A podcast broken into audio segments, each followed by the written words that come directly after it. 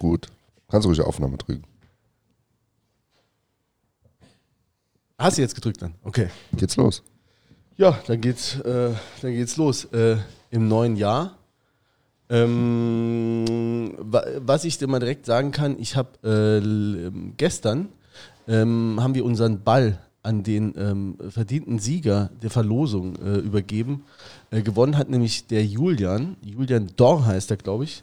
Ähm, wir hatten einen Ball, es gab so eine Spendenaktion vom FCS, die haben äh, 40 Bälle, äh, die signiert waren von den FC-Spielern, ähm, ja, ver verkauft für, für 100 Euro. Der Erlös ging komplett hoffentlich ans äh, Kinderhaus Mahlstadt und äh, wir haben den Ball verlost und gewonnen hat Julian Dorn. Weswegen ich es erzähle, ist, weil es ein guter Mann ist.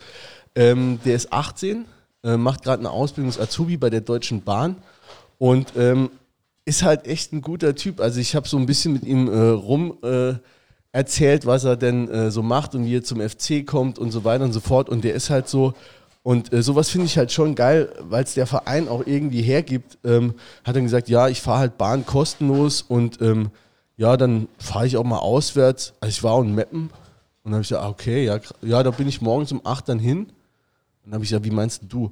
Ja, ich allein. Ne, ich habe ein paar Jungs, die kann ich überreden, dass mit mir ins Stadion gehen, hier in Saarbrücken, aber auswärts geht nicht. Ja, da war ich dann allein und bin dann nach Meppen gefahren und dann äh, bin ich dann nach Osnabrück auf dem Weihnachtsmarkt und dann äh, mit dem Nachtzug wieder zurück und war am nächsten Morgen um 10 wieder zu Hause.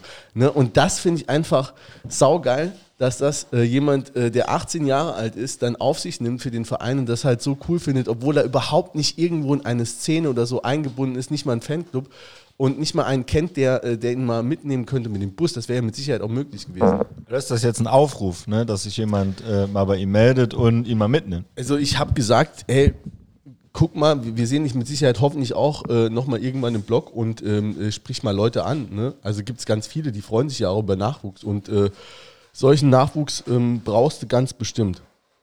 Ja. Ähm, ansonsten, ähm, ja, wie, wie war, seid ihr gut ins neue Jahr gekommen? Ne, Machen wir eigentlich ohne Titelmelodie heute oder? ja, ich dachte, ihr labern noch ein bisschen. Ah, okay, machen wir. Ja, ja alles gut. Ja? Ja, Logo. Bock auf Fußball endlich wieder. Ja. ähm, Aber Stadion hat es ja jetzt auch erstmal erledigt, ne? Ja, gut, kommt drauf an, in welchem Land. Ne? Also ich war ja noch äh, letzte, äh, ja vor äh, am 2.1. Äh, in Nancy und habe mir das äh, Pokalspiel angeguckt, das äh, Nancy gegen Stade Rennes. Äh, ein Erstligist, der äh, relativ weit oben steht. Nancy steht gerade auf dem äh, Tabellen, ist Tabellenletzter in der zweiten Liga. Äh, war aber ein klassisches Pokalspiel, äh, absolutes Torwartspiel. Ähm, ging dann, also Nancy hat dann unverdienterweise die äh, äh, den Ausgleich geschossen, ähm, irgendwie in der 80. Minute oder so. Und dann ging es danach, äh, gab es keine Verlängerung, sondern direkt äh, Elfmeterschießen. Äh, äh, ist dir, äh, Dieter, ich sag jetzt direkt, äh, äh, ach komm, jetzt ich grüße erstmal die Leute. Ne? Wenn ich, jetzt komme ich schon wieder ins Lahm. Ich sage erst herzlich willkommen, äh, äh, Peter Jens und äh, Carsten Pilger, der den weiten Weg aus äh, Hamburg hier runter gemacht hat, um äh, endlich mal live im Studio zu sein. Guten Abend, Carsten. Guten Abend. Mal mit ordentlicher Tonqualität, ne? Die Leute werden nicht erkennen. Stimmt. Stimmt. Das ist auch besser so. Ja, ach komm. Das wird schon gut. Und ähm, ja, und dann freuen wir uns äh, natürlich, er hat äh, extrem spontan zugesagt, ähm, Dieter Ferner. Guten Abend. Guten Abend zusammen und ein schönes neues Jahr für alle. Dankeschön. Ja, von uns auch an der Stelle. Frohes neues Jahr. Ähm, Dieter, ist dir die Fanfreundschaft zu Nancy, ist dir, ist dir schon ein Begriff? Ja, die ist mir bekannt, aber wie das zusammenhängt, weiß ich nicht. Warst du mal in Nancy? Ja, natürlich. Ja? Wunderbares Stadion. Ja, ne? Also äh, mir hat es auch echt gut gefallen. Ähm, also was, was wirklich krass ist, also ich kann sein, dass es jetzt dran liegt, dass wir Pause haben, aber ich schätze mal, ähm, es waren 80 bis 100 Saarbrücker waren da im Block und der ist nicht so krass gefüllt. Ne? Also das ist schon überschaubar. Und ähm, dann haben die äh, Nancy-Fans dann halt irgendwann äh, einen vom FC äh, äh, auf den Zaun gebeten und der hat dann locker zehn Minuten äh, FCS-Lieder angestimmt. Zehn Minuten lang ging es. Also das sollst du, wenn du das im Ludwigspark machst, da rasten hier aber einige aus. Scheiß Franzose, hol mal die Fahnen runter. Also das war schon, also da fühlt man sich schon sehr willkommen in diesem, äh, in diesem Stadion und äh, coole Stadt. Also kann ich jedem nur empfehlen, wer mal die Gelegenheit hat. Ja, wir hatten ja vor anderthalb Jahren ein Vorbereitungsspiel dort.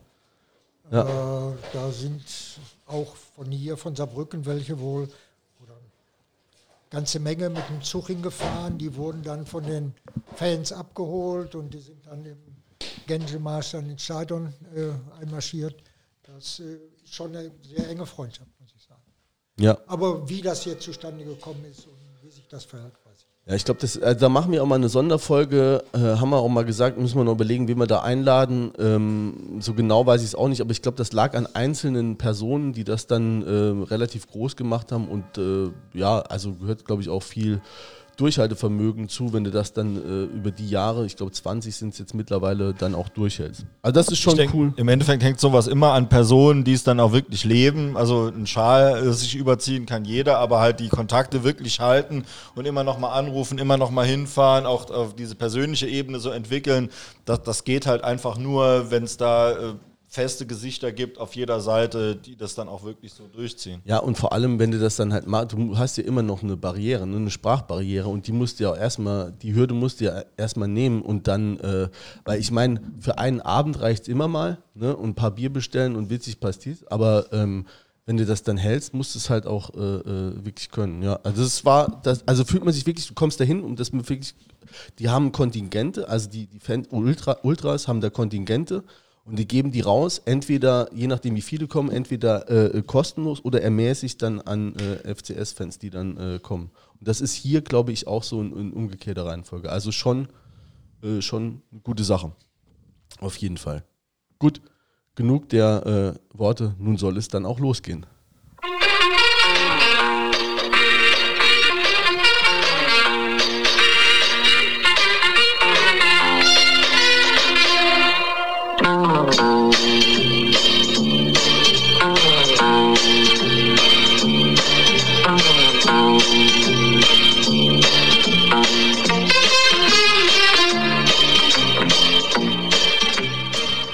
Und damit herzlich willkommen zum Studio Blau-Schwarz, dem unabhängigen Podcast rund um den ersten FC Saarbrücken.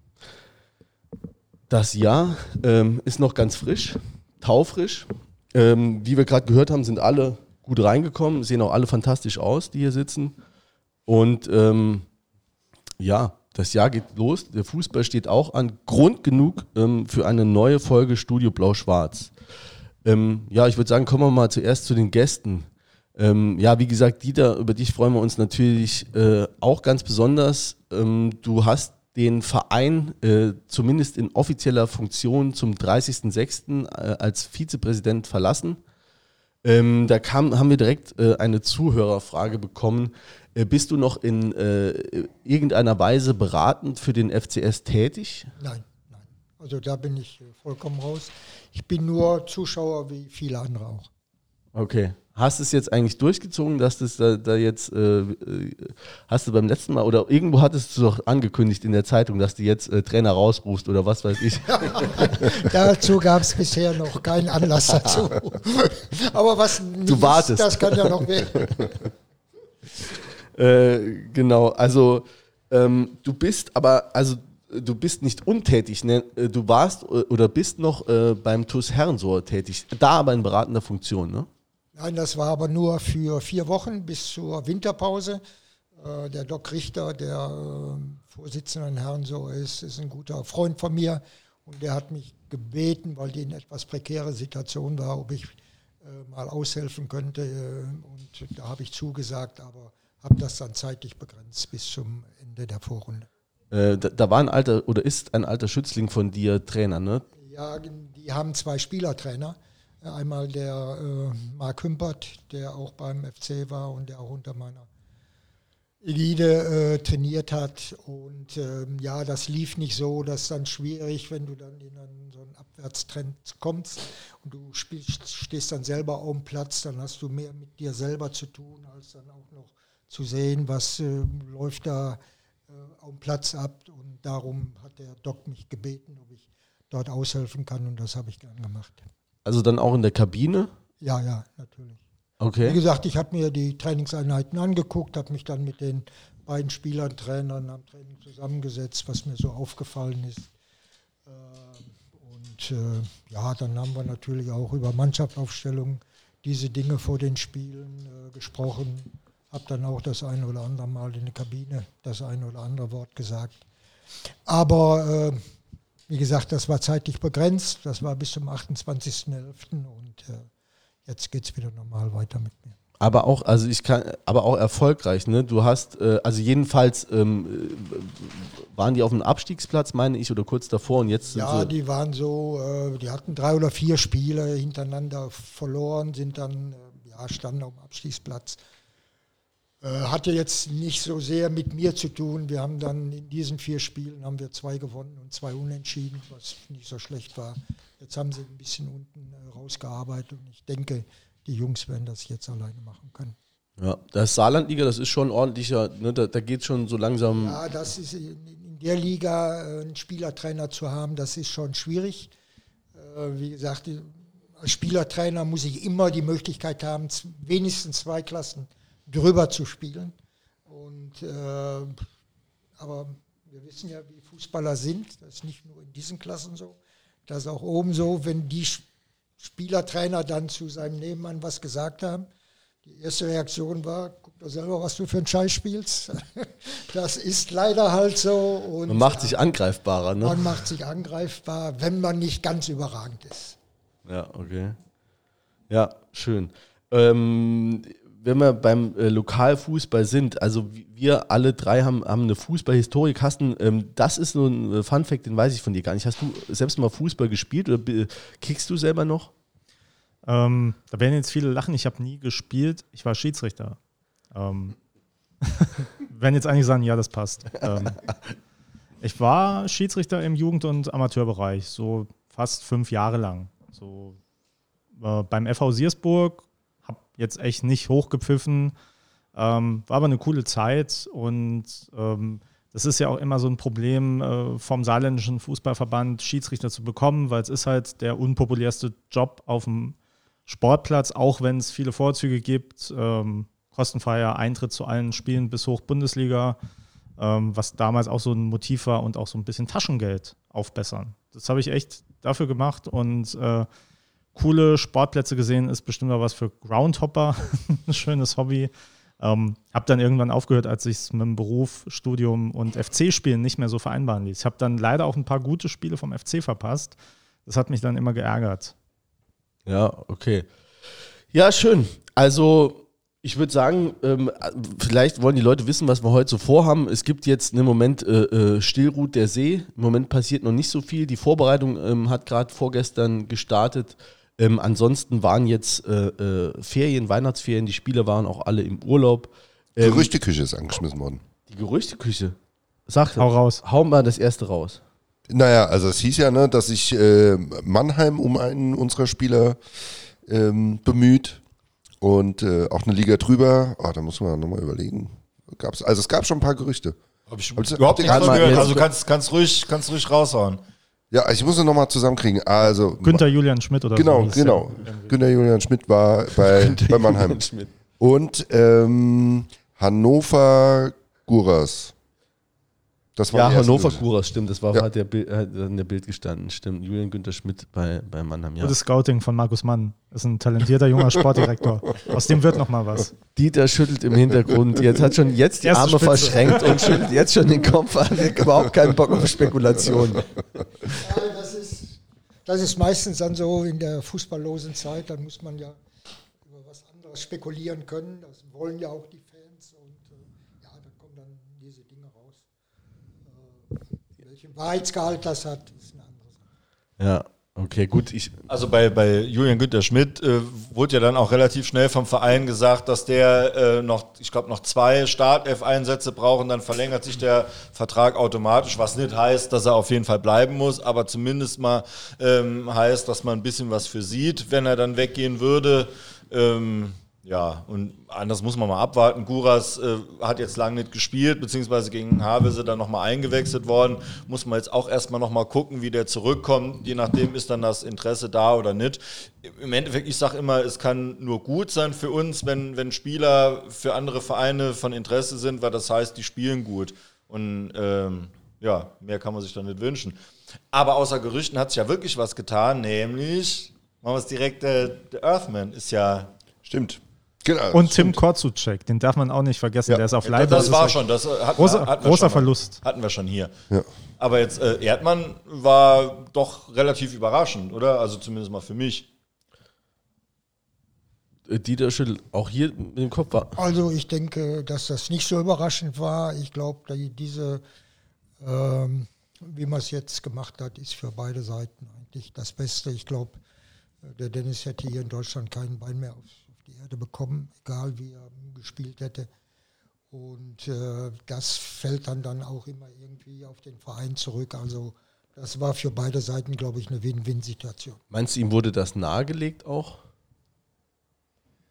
Man hat mit Sicherheit mit ihm da vorher auch mal drüber gesprochen, aber er hatte natürlich einen laufenden Vertrag, wenn der gesagt hätte, ihr könnt mir viel erzählen, ihr müsst mich dann schon rausschmeißen. Äh, Das ist jetzt äh, nicht der Fall gewesen und darum gehe ich mal von aus, dass der erste Schritt von ihm gekommen ist. Man hat schon vorher gewusst, er würde gern in die USA gehen, bevor er zu uns gekommen ist. Das hat sich damals aber schon zerschlagen gehabt und jetzt scheint sich das ja angebahnt zu haben.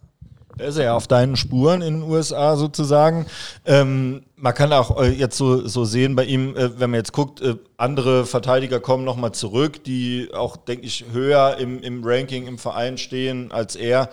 Ähm, von daher wäre es auch mit der Einsatzzeit wahrscheinlich dann auch knapp gewesen. Ja, aber du hast doch am Anfang gesagt, es wäre überraschend, weil für mich war es auch überraschend. Ich hätte jetzt Also überraschend, dass dieser Schritt jetzt so kam. Nicht überraschend, dass er, ähm, also es kam gefühlt knall auf Fall. Äh, nicht vorher irgendwie so, naja, ich gucke mich mal um und ich möchte mehr spielen oder irgendwie sowas, sondern ähm, zack, Pressemitteilung. Äh, ne? Ja, aber Und- ich meine, wenn du das Reputationsthema jetzt weglässt, dann hat er ja eigentlich sich gerade, war er wieder dabei, sich da zurückzuspielen, ne?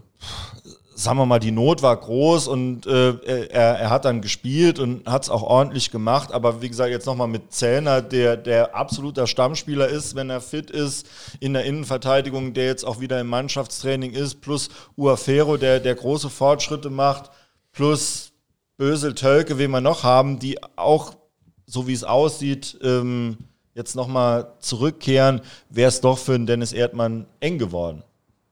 Ja. Rein qualitativ einfach. Stimme ich zu. Also, ähm, das, wenn man ihn so verfolgt hat, der hat ja schon äh, früh gesagt, er wird gern in die USA gehen, bevor er zu uns kam, wie Dieter richtig sagt. Ähm, und sportlich stelle ich mir so die Frage, ob, ihn, ob das für ihn gut geworden wäre, so die nächste Runde, weil eben viel Konkurrenz jetzt kommt und ähm, man muss ja auch nochmal an den Spruch denken, der in der Saarbrücker Zeitung war vom Trainer. Und ich glaube, ein Trainer, der ist sich auch darüber bewusst, dass im Sportfeld Journalisten sind, die zuhören, Fans sind, die zuhören. Wenn er dann über den ganzen Platz quasi den Erdmann anraunst, kann man jetzt drüber streiten, ob das gut oder schlecht ist, aber das sagt ja schon mal viel über das interne Standing von ihm. Und äh, wie Peter sagt, der kam ja dann auch eher aus der Not ins Spiel. Das hat er dann ordentlich gemacht. Aber ähm, wenn man jetzt über die gesamte Spielzeit, wo er eben nicht viele Einsätze hatte aufgrund der Verurteilung, guckt, fällt mir außer das Magdeburg-Spiel keins ein, wo er richtig top überzeugt hat. Äh, Und das muss man fairerweise in die Bewertung auch mit einschließen. Also ich fand es gerade, wenn du jetzt so siehst, gegen Freiburg 2 fand ich, war ein, äh, war ein ordentliches Spiel von ihm. Da hat er, also da, da hat mir gerade der Wechsel dann gut gefallen. Zeitz nach vorne, die 6, Erdmann nach hinten, das sah schon recht stabil aus. Also ich, also fußballisch hätte ich jetzt, aber was weiß ich schon. Äh, ich guck mal zum Trainer. Ist das so, dass man, wenn er den da so anraunst, dass man das, Gef- dass der Trainer sich darüber bewusst ist oder kommt das aus der Emotion heraus? Ja, diese Dinge kommen meistens aus der Emotion heraus. Und äh, das muss der Trainer aushalten können und das muss aber auch der Spieler aushalten können. Das, sind, das gehört einfach dazu. Ich habe ja gelesen, der Trainer soll ein ganz emotionaler Typ sein. Eigentlich äh, äh, unser äh, Präsident vergleicht ihn mit Steffen Baumgart. Seht ihr da auch Ähnlichkeiten? Hat K-Cup. Ja, also sagen wir, ist natürlich ein, ein großer Vergleich. Jetzt sagen wir, Steffen Baumgart, der jetzt schon, schon lang auf, auf doch hohem und, und höchstem Niveau, zumindest mal national trainiert. Jetzt großen Erfolg hat mit dem ersten FC Köln äh, die Hinrunde. Ich denke, wie sie sich so an der Linie geben, das ist ähnlich. Ich glaube, beide sind auch bemüht um ein, ein gutes Verhältnis zur Mannschaft, äh, weniger jetzt so der, der einen großen Zampano raushängen zu lassen, sondern doch immer bemüht sind, jeden mitzunehmen und da ein, ähm, ein gutes Verhältnis auch, auch mannschaftsintern äh, zu pflegen. Äh, ansonsten ja, sind so Vergleiche halt eben immer ja, äh, Vergleiche, die, die dann auch mal hinken. Dann vielleicht einfach mal die, die drängende Frage an Dieter. Wen findest du besser, Uwe Koschinat oder Lukas Kwasniok? Das sind beide von der Herangehensweise ganz unterschiedliche Typen. Äh, Lukas ist mehr der, der Spieler, sage ich einfach mal. Äh, ich habe zum Beispiel ein Zweitligaspiel von ihm gesehen, äh, Paderborn gegen Düsseldorf. Äh, das war übrigens ein hervorragendes Spiel von, von beiden Seiten. Paderborn geht 1-0 in Führung, dann 2-1 für Düsseldorf, dann 3-2 für, für Paderborn. Es steht 3-2 und trotzdem lässt er sein Spiel weiterspielen. Der geht weiterhin vorne drauf. Ich sag mal, neun von zehn Trainern hätten dann gesagt, nachdem sie das Spiel wieder gedreht hätten, zurückziehen bis zur Mittellinie, Räume eng machen. Äh, der Uwe kommt von der anderen Seite, der sagt, äh, weil er ist sicher hinten, die Null muss stehen. Gab es schon mal einen großen Trainer, der, der das gesagt hat. Und äh, wir versuchen über diese Schiene erfolgreich zu sein. Mein ehemaliger Trainer wollte das auch mal sagen, der hat aber blöderweise gesagt, ich war ja am Tor, der hat blöderweise gesagt, die Null steht hinten. da kann ich jetzt nichts zu sagen, ich habe die noch nicht spielen sehen. Jetzt haben wir ja, wenn wir schon bei, bei den beiden sind und, und dann ja auch ein bisschen im Rückblick, ähm, punktemäßig nehmen sich ja beide kaum was, ähm, kann man sagen. Was mir aufgefallen ist, obwohl wir jetzt wirklich eine, eine sehr erfolgreiche Hinrunde gespielt haben, in der, in der Kicker-Rangliste ähm, sind erheblich weniger Spieler unter den Top-Spielern als letztes Jahr zur Winterpause. Also hatten wir fast in jedem Bereich äh, jemanden vorne gehabt. Ähm, diesmal ist es eher so die hinteren Plätze. Ähm, selbst ein, ein Adi Grimaldi ist, ist weit hinten, ähm, ich glaube Achter unter den Stürmern. Ähm, das heißt, also kann man es so sagen, vielleicht individuell ragt es weniger raus, aber insgesamt die Ergebnisse, die, die sind ja trotzdem gut. Äh, ist, ist die Mannschaft insgesamt, war, war es mehr die Mannschaftsleistung oder war es äh, einfach, sind, sind wir so viel schlechter und ist die Liga insgesamt schlechter? Weil das wäre ja der, der, der Umkehrschluss. Wenn man ja schlechter spielt und holt genauso viele Punkte. Ja, aber ich weiß, also ich finde nicht, dass man schlechter spielt. Man spielt anders, ne? Aber ich würde jetzt nicht sagen schlechter. Also ähm, es sind zwei einfach sehr unterschiedliche Trainertypen. Der eine halt sehr stark mit Hurra, Fußball nach vorne. Da, das kann halt auch oder ist auch einige Male schiefgegangen. Ähm, wir haben auch ein paar Punkte liegen lassen, weil man eben mal nicht auf Sicherheit gespielt hat, nicht gesagt hat, jetzt ne, ziehen wir uns mal zurück. Ähm, und hier geht man ja eher ins Spiel schon direkt mit eher ein Stück weit Sicherheit. Ne? Also wir haben es in der äh, Kicker-Rangliste ja auch gesehen, die wenigsten Ballverluste.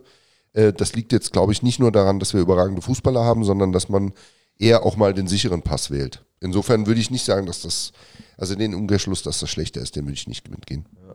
Am Schluss ist auch immer die Frage, was bleibt hängen. Ne? Also bleibt immer viel Hurra-Fußball beim Kwasniok hängen, wobei wir auch nicht nur, also wenn wir verloren haben, nicht nur deswegen verloren haben, weil wir zu offensiv waren oder zu, äh, zu viel Hurra-Fußball, wir haben auch öfters gar nichts hinbekommen und haben dann völlig zu Recht auch, äh, auch verloren. Vielleicht Vielleicht kommen wir da noch gleich zu.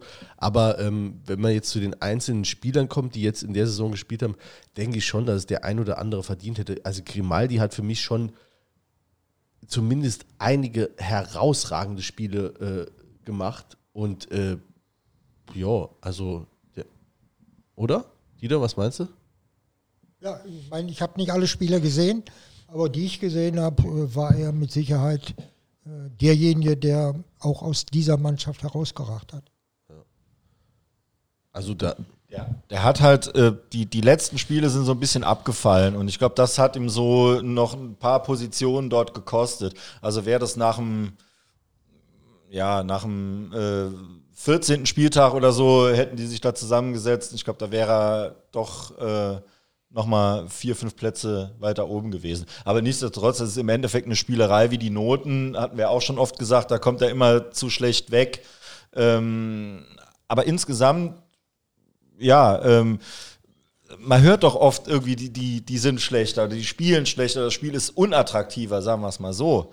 Ähm, ist jetzt wirklich die Liga schlechter oder, oder haben, haben die Leute einfach Unrecht, die das sagen, dass das äh, unattraktiv ist oder dass das äh, schlechter Fußball ist? Ja, Gerade Carsten, du bist ja selber, du bist ja so ein Kritiker ne, des Fußballs. Also ich meine, das habe ich auch in einem von den letzten Videos gesagt, dass die Liga an Qualität verloren hat und ich meine, ich habe es auch so irgendwie an den Aufsteigern aus dem letzten Jahr festgemacht und das eigentlich mit ähm, Magdeburg gibt so eine Ausnahmetruppe. Da würde es mich auch sehr wundern, wenn die jetzt noch einbrechen.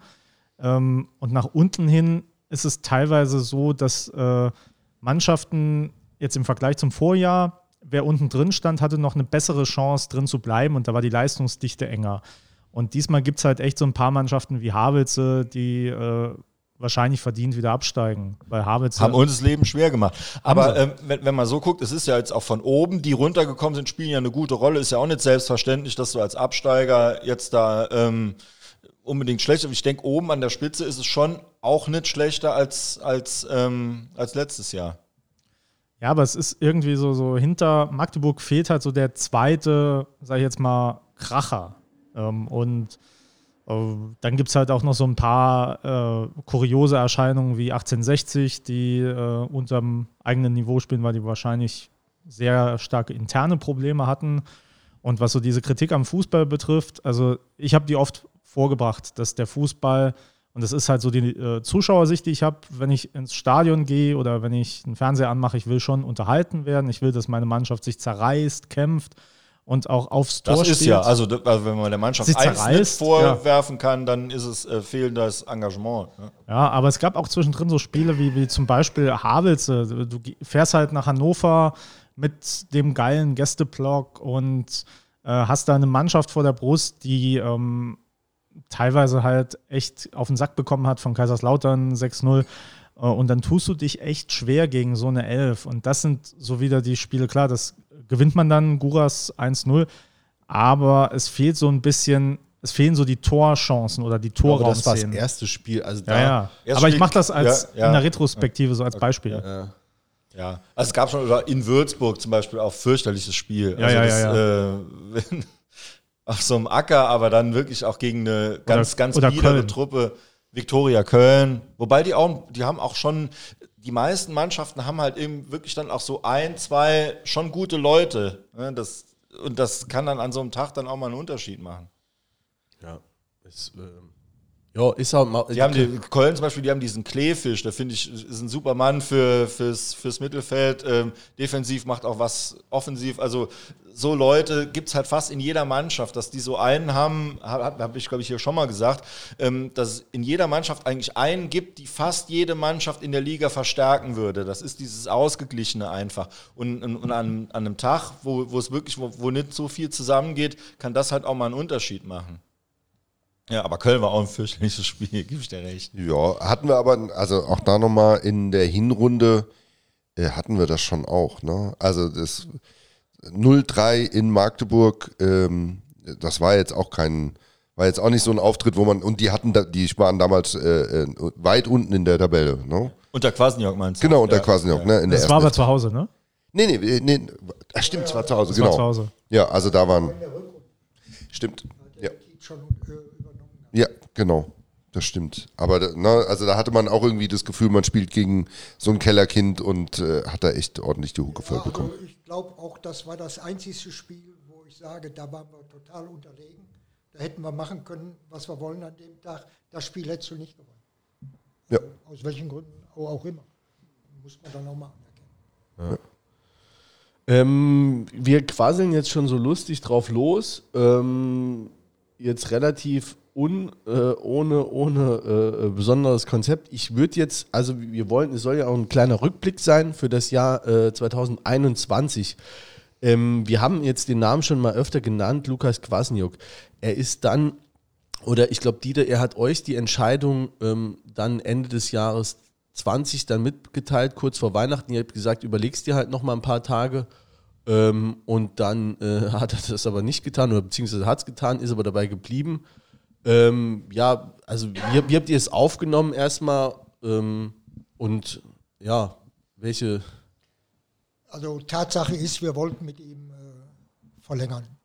Äh, dass dann so eine Entscheidung kommt, die war für alle natürlich überraschend. Äh, vor allen Dingen mit dieser Begründung. Also da konnte ich eigentlich nichts mit, mit anfangen. Äh, seine Meinung war, dadurch würde er jetzt nochmal einen besonderen Push in die Mannschaft bekommen, die zu der Zeit dann auch schon so ein bisschen auf dem abfallenden Ast war. Kann man so oder so sehen. Äh, aber wir als Verein konnten äh, unter diesen Bedingungen das natürlich nicht machen. Hätte sich ja am letzten Spieltag herausstellen können, dass wir ja. nicht auf, aufsteigen. Äh, darum haben wir, sind wir dann zu der Entscheidung äh, gekommen, okay, dann lösen wir den Vertrag oder dann äh, müssen wir eben Ende der Saison auseinandergehen. War, war das einer, oder denkst du, das war einer gewissen Hybris geschuldet, dass der gesagt hat, ne, ich, das soll jetzt der Push sein? Wie gesagt, der Lukas ist ein, ist ein Spieler, ist ein äh, Gambler. Mit Paderborn hat sich erst ja, gegen Ende der Saison rausgestellt, der hatte wirklich nichts. Ja. Der wäre auch nicht zu uns gekommen und hätte gesagt, äh, hör mal, können wir darüber nochmal sprechen. Ist ja auch nochmal versucht worden während der Zeit. Ja. Ähm, er ist bei seiner Meinung äh, geblieben, dass das jetzt für beide Parteien das, das äh, Beste wäre. Äh, was jetzt sein wirklicher Grund war, oder ich kann es wirklich nicht sagen der Grund, dass er schon was anders hatte, war es auf jeden Fall nicht. Das kann ich. Ich denke, er war, er war ja auch bei uns, ich glaube, der, der, ist wirklich auch, der ist sehr ehrgeizig und der will unbedingt nach oben, er will so hoch wie möglich auch trainieren. Und ähm, also ich denke, so einfach ist es, wenn es mit dem FC nicht klappt oder wenn der FCS ihm das nicht garantieren kann, dann hofft er halt auf sein Glück oder die Reputation, die er sich hier erworben hat, dass es eben bei einem Verein ein bisschen höher klappt. Hat ja dann auch geklappt. Ähm, ich denke, so einfach ist es dann eben manchmal. Ja, hat er, ähm, hat er jetzt äh, in der Rückschau, ne, jetzt trainiert er den äh, einen ambitionierten Zweitligisten, hat sogar die ganze Zeit um den Aufstieg mitgespielt. Ich glaube, es sind auch nur drei Punkte, auch wenn er, äh, auch wenn Paderborn jetzt auf dem 8. 9. irgendwo ist. Aber ähm, hat er alles richtig gemacht, Carsten? Aus seiner Sicht hat er alles richtig gemacht. Er trainiert eine Liga höher, er wird wahrscheinlich ein bisschen mehr Geld verdienen als in Saarbrücken. Und ähm, es haben ja viele Kritiker gesagt, äh, dass der so ein Durchlauferhitzer ist wie in Jena. Es geht eine Halbserie gut, dann fällt er ab. Ähm, er hat trotzdem das Vertrauen von einem Profiverein bekommen und er hat da aus der Sicht alles richtig gemacht. Aber es gab ja auch zeitweise das Gerücht, ich glaube, das ist auch so jemand, der hätte, äh, wenn er nicht Paderborn gehabt hätte, hätte er irgendwo ein Nachwuchsleistungszentrum übernommen oder sonst irgendwas. Ähm, der hat halt eine gewisse Vision, der ist vielleicht auch ein bisschen dann Sturkopf. Äh, und Dieter sagt so schön, ein Spieler, ein Spieler, der bislang gewonnen hat, in Jena hat er mal verloren, ähm, ist die Frage, wie das in der Zukunft aussieht. Ja. Aber Dieter, da, also wenn du jetzt quasi, ich sag mal, du bist dann beim, schon mal, also vorher hat er Jena trainiert, das war jetzt auch nicht, äh, ne, hat da mit Sicherheit ein paar gute Sachen gemacht, war es da aber auch gescheitert, ja, ne, sonst äh, ähm, wäre er nicht auf dem Markt gewesen, hat dann beim FCS äh, auf sich aufmerksam gemacht und wenn er dann, ich sag mal, nichts bekommen hätte, dann jetzt äh, ein adäquates Anschlussverhältnis, kann es sein, dass du dich da auch komplett verspekulierst und, vom Trainermarkt weg bist, weil da gibt es ja nicht zu wenige, ne? Das kann mit Sicherheit sein. Also das hat er wissentlich in Kauf genommen. Zu dem Zeitpunkt, als wir die Entscheidung gemacht haben, okay, dann müssen wir uns jetzt zum 30.06. trennen, das hat er wissentlich in, Kauf genommen. Das, das meinte ich, das ist so ein bisschen Spielernatur. Ja. Ohne das jetzt abwertend, äh, ich sage jetzt nicht, der ist jeden Tag im, im, im, äh, im, äh, im Spieltagsgehalt. Nee, ja, hatte, man, kann man ja durchaus auch ein bisschen bewundern. Ne? Also jemanden, der da wirklich auch aufs Risiko geht. Ja, wie gesagt, der hat aber Familie, hat zwei, zwei Kinder. Der Junge ist zwar jetzt aus dem Haus, aber trotzdem, wenn du Single bist, äh, dann kannst du mal sagen, rutsch mir den Puckel runter, aber wenn du Verantwortung für Familie hast, denke ich schon, ist das ein bisschen was anderes.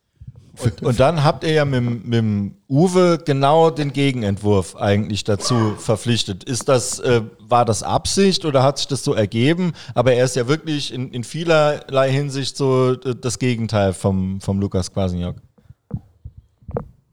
Äh, das ist jetzt Zufall, sage ich einfach mal. Äh, als dann die Entscheidung anstand, dann schaust du natürlich, wer ist im Moment auf dem Markt. Auf dem Markt war äh, Uwe, weil er in Sandhausen freigestellt worden ist. Ähm, und wenn du dann seinen Weg verfolgst, dann musst du sagen, in, sowohl bei Fortuna Köln als auch in Sandhausen hat er gute Arbeit geleistet und ähm, mit nicht äh, überbordenden Etat, den er zur Verfügung hatte. Hat auch in beiden Vereinen eigentlich beides gemacht. Er war Sportdirektor und Trainer.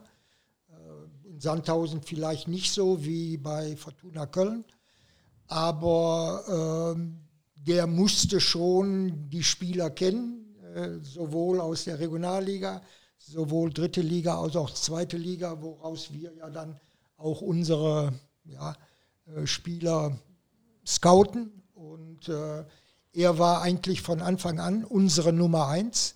Natürlich hat sich das dann auch ja, fast anderthalb Monate hingezogen, bis wir das okay bekommen haben, weil das wie beim Spieler, du gehst nicht gerne einen Schritt zurück.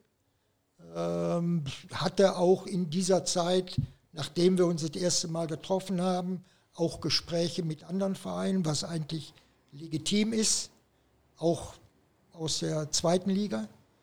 Aber wie gesagt, das hat sich dann auch zerschlagen bei ihm und äh, ja, dann haben wir gegen Ende äh, April haben wir dann das Okay von ihm bekommen.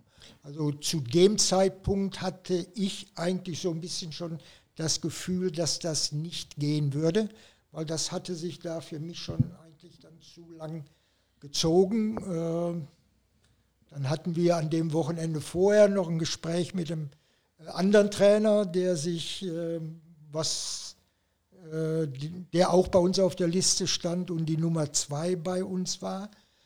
Und da Dieter sagt auch gleich, wer das war. Nein, sag ich nicht. Andreas Heraf. und, äh, aber dann in der Woche, ich glaube war donnerstags, dann äh, haben wir dann von Uwe okay eine Frage dazu. Ähm, wie, rum geht man daran? Guckt man, wer auf dem Markt ist und sagt dann, wer könnte passen? Oder hat man ein Anforderungsprofil und legt das dann äh, äh, über die Kandidaten, die so auf dem Markt sind? Ja, natürlich guckt man mal erst, wer auf dem Markt ist. Wer, wen kann man haben, ohne den aus dem Vertrag kaufen zu müssen. Äh, muss ein bisschen näher ran, denn also. Ach so. Ist, ja, genau. Ähm, also so sind wir dran gegangen. Ob das jeder mhm. Verein so macht, weiß ich nicht. Aber wir haben ja erst geguckt, wer ist auf dem Markt. Und äh, wie gesagt, da war Uwe, der war auf, auf, dem Markt. Dann beschäftigt man sich ja auch mit ihm. Wie hat er gearbeitet? Wo hat er gearbeitet? Was hat er äh, da gemacht? Und da sind wir eigentlich schnell zu der Entscheidung gekommen. Also wenn der zu haben ist, wenn wir mit dem klarkommen, nehmen wir Uwe. Guck mal, jetzt muss man jetzt hier Carsten, Carsten, der Ehrenmann, gibt sein Handmikrofon weiter an Dieter, damit der Dieter sich nicht so nach vorne bücken muss. Aber da hätte ich der, äh, der Darf ich kurz eine Frage? Äh, du, ja, du, hast eben gesagt, äh, äh, dass Uwe ja in, in, Köln vor allem auch mit Trainer und Sportdirektor war. Hat man ihn jetzt geholt, weil der bisherige Sportdirektor nicht genug geleistet hat oder nicht gut genug nein, war? Nein, nein. Nur der Uwe durch diese Tätigkeit, dass er beides gemacht hat, kannte der den Spielermarkt so gut wie ein guter Sportdirektor. So, und das ist ja immer gut, wenn man dann zwei, zwei Meinungen hat. Ich habe auch schon Trainer gesehen, die haben sich auf dem Spielermarkt gar nicht ausgekannt. Die haben gesagt, äh, stellt mir deine Mannschaft hin und ich trainiere die. Äh, das war bei Uwe nicht der Fall. In der Tat war das ja auch was, was ihn mit gereizt hat. Also wenn, wenn du sagst, es war ein Schritt natürlich von der Liga eigentlich zurück, ähm, aber es gab auch eben Argumente für ihn, das dann doch zu machen. Und das war schon äh, was, was ihn auch gereizt hat, dass er das eben mitbestimmen konnte, dass er da zusammen dann eben mit Jürgen Luginger dann äh, drüber diskutieren konnte, selber Vorschläge einbringen und auch eben seine Expertise, die er dann in den Ligen entsprechend hat, dass die auch gehört wird und dass dann nicht irgendwie der Sportdirektor sagt, nee, nee, ich mach das und du trainier mal schön. Carsten, nur nochmal, ich, äh, ich weiß es nicht mehr ganz genau, aber ähm, wenn, wenn dich jemand äh, äh, zu dem Zeitpunkt, äh, in, wenn Dieter dich angerufen hätte, hätte ich bei der Trainersuche äh, involviert. Äh, wer wäre dann dein Favorit gewesen? Ich weiß es nicht mehr ganz genau. Ich habe so ein Also Peter sagt ja immer, mein Favorit wäre Rüdiger Ziel gewesen. Ähm, ich fand so vom, vom Papier her fand ich den Namen ganz spannend und auch so, so es wurde ja auch äh, von ein paar Leuten Christopher Preuß gefordert, der ja zu Düsseldorf gegangen ist. Ähm, einfach so äh, in dem Sinn junger Trainer, der aber auch mit, mit jungen Talenten was formen kann und auch da so, so einen guten Übergang von Jugendbereich zu Profibereich kann, aber auch so ein Konzepttrainer ist. Äh, aber ich bin ganz ehrlich, letztlich bin ich auch nur ein Fan, der das von außen sieht und äh, gleich hat zwischendrin mit Sicherheit Tage, da hätte ich Uwe Koschenat gefeuert. Äh, weiß auch nicht, ob ich das im Video so explizit gesagt habe, aber ich glaube, spätestens nach dem Lauternspiel äh, hätte ich die Nerven verloren. Hättest du den gefeuert? Nach dem Lauternspiel, ja. Ich habe auch, ich habe ehrlich gesagt, ich, es gibt ja äh, eine, in, der, in der Kita von, von meinem Kleinen äh, auch eine, eine Erzieherin, die ist, die ist auch Fan, deshalb habe ich dann auch jetzt eben erst äh, im, im, im Laufe dieser Saison erfahren. Und die hat dann auch nach dem Lauternspiel kommt die zu mir und sagt, so, ich bin mal gespannt, wann der Trainer jetzt entlassen wird. Vor zwölf oder erst nur zwölf. Also das war für viele war das ganz klar, dass, ähm, ja, dass, dass der gehen muss. Aber da bin ich jetzt mal gespannt, was Dieter sagt. Also wäre das für, für euch überhaupt eine Diskussion gewesen, jetzt in der laufenden Runde den äh, Trainer zu entlassen? Also für mich mit Sicherheit nicht. Äh, du hast immer noch zu dem Zeitpunkt vorne mitgespielt. Das waren wie gesagt, die Fans sehen ja diese beiden Spiele vom ganz anderen Standpunkt. Äh, du musst ja als, wenn du Verantwortung trägst, da auch ein bisschen anders auf die Sache drauf gucken. Für mich waren diese Spiele eigentlich ja immer zwar ein bisschen was Besonderes, aber im Großen und Ganzen wie jedes andere Spiel auch, dass du versuchen musst zu gewinnen. Punkt aus. Äh, warum diese, dieses Spiel jetzt immer so hochgehangen wird. Also vor dem Spiel habe ich mal zu mir selber gesagt, ich habe ja so das auch so mitgekriegt, was da in den Fangruppierungen und, und in der Presse und ja, was passiert jetzt eigentlich, wenn du das Spiel verlierst? Werden die Spieler auf dem Platz schon erschossen oder dürfen die neu in die Kabine rein und dürfen sich noch von ihren Verwandten verabschieden? Äh, das war hier, also so habe ich das eigentlich noch nirgendwo erlebt. Das war, glaube ich, auch der Vorteil von unserem Gegner. Das war für die zwar auch ein etwas besonderes Spiel, nicht ein Spiel wie jedes andere, aber äh, so wurde das dort mit Sicherheit nicht hochgehangen. Und ich glaube, das hat auch viele Spieler, das sind auch nur Menschen, das, da muss man mal von ausgehen, äh, ein paar Ziegelsteine mit in den Rucksack getan. Dass diese Erwartungshaltung und jetzt hauen wir die weg, äh, die war eigentlich zu, zu groß. Also sind wir dran schuld jetzt, oder was? Nein, ich sage nicht ihr dran schuld, die aber äh, auch nicht die, nur ich versuche das ja zu erklären. Und äh, aus meiner Sicht. Ja, aber, aus, also so aber wir hatten das ja auch schon so ein bisschen so analysiert, dass man da einfach auch zu sehr diesen Regler immer noch mal weiter gedreht hat und immer noch mal höher aus der eigenen Vorfreude raus natürlich, weil man selber sich so drauf gefreut hat, weil es letztes Jahr ohne Zuschauer war und, und davor schon ewig gar nicht mehr war. Und ähm, man hat da einfach zu viel draufgepackt. Ich habe das einfach gemerkt im Stadion mit meinem Sohn, der jetzt das erste Mal mitgeht diese Saison. Und der hat dann irgendwie nachdem, äh, wie es dann, in, äh, wie dann das, das 2-0 fiel, hat er mich angeguckt und hatte Tränen in den Augen. Da habe ich gedacht, das ist ja schlimm, das wollte ich nie dass, dass der das jetzt so ernst nimmt. Und dann habe ich dann selber, bin ich dann mal so einen Schritt zurückgegangen und habe das auch mal noch mal ein bisschen so, so wegmoderiert. Aber da habe ich gemerkt, was da vorher einfach so ein Hype drum gemacht wurde, was die mitgekriegt haben. Ja, du das musst nur mal in unsere WhatsApp-Gruppe äh, schauen, ab wann du den Countdown hast starten lassen. Ja, nee, ich, also ich nehme mich da gar nicht aus, aber ich nehme mir eben jetzt vor, für, für, es gibt ja die, die Rückrunde zum Glück, da das alles wirklich ein paar Stufen niedriger zu köcheln und ich hoffe, das ist insgesamt im, im Umfeld auch so, ist vielleicht auch so, weil es auswärts ist, ist nochmal die Erwartungshaltung nochmal ein bisschen anders und dass man da einfach das anders angeht. Alle, Nee, alle das, miteinander. das, das sehe ich wirklich anders. Weil äh, Dieter hat das äh, mit einem Bild jetzt äh, beschrieben. Ne? Äh, den Spielern wurde von außen äh, ein paar Ziegelsteine in den Rucksack gepackt. Das sehe ich auch so. Also da wird ein Druck aufgebaut, der extrem, also der extrem ist. Ne? Und ich äh, wäre mit Sicherheit äh, aus diversen Gründen kein Profisportler geworden, aber das wäre mit Sicherheit auch so ein Grund gewesen, also den, mit dem Druck äh, umzugehen. Aber ähm, die, den Fans oder der, der Öffentlichkeit, nenne ich es jetzt mal mit Presse und allem, was dazugehört, kannst du das, meine ich, nicht übel nehmen. Das wäre dann doch eher eine Frage, eine Trainerfrage und vielleicht sogar eine sportpsychologische Frage zu sagen, ne, wie kriegen wir denn die Ziegelsteine wieder raus oder wie schaffen wir es trotz der Ziegelsteine in dem Rucksack ähm, ein ordentliches Spiel abzuliefern? Vielleicht, gerade weil es ja um, um Spieler geht, ähm, will ich da jetzt auch noch mal ein bisschen später in die Saison gehen, äh, nach dem letzten Spiel. Ähm, klar, ich habe jetzt eben gesagt, ich hätte nach dem Derby den Trainer entlassen, aber das ist halt auch aus einer Emotion heraus. Das ist auch aus einer gefühlten Wahrnehmung heraus, dass man dann sagt, okay, äh, jetzt ist schon der Fußball nicht mehr so toll wie letzte Saison und dann verliert er auch noch die Derbys und dann ist man eben enttäuscht. Und ähm, was anderes ist das mit den Spielern und äh, dem Rucksack, den die tragen. Und da fand ich es eigentlich unter aller Sau, wie nach dem letzten Spiel auf äh, Nick Galle eingehauen wurde.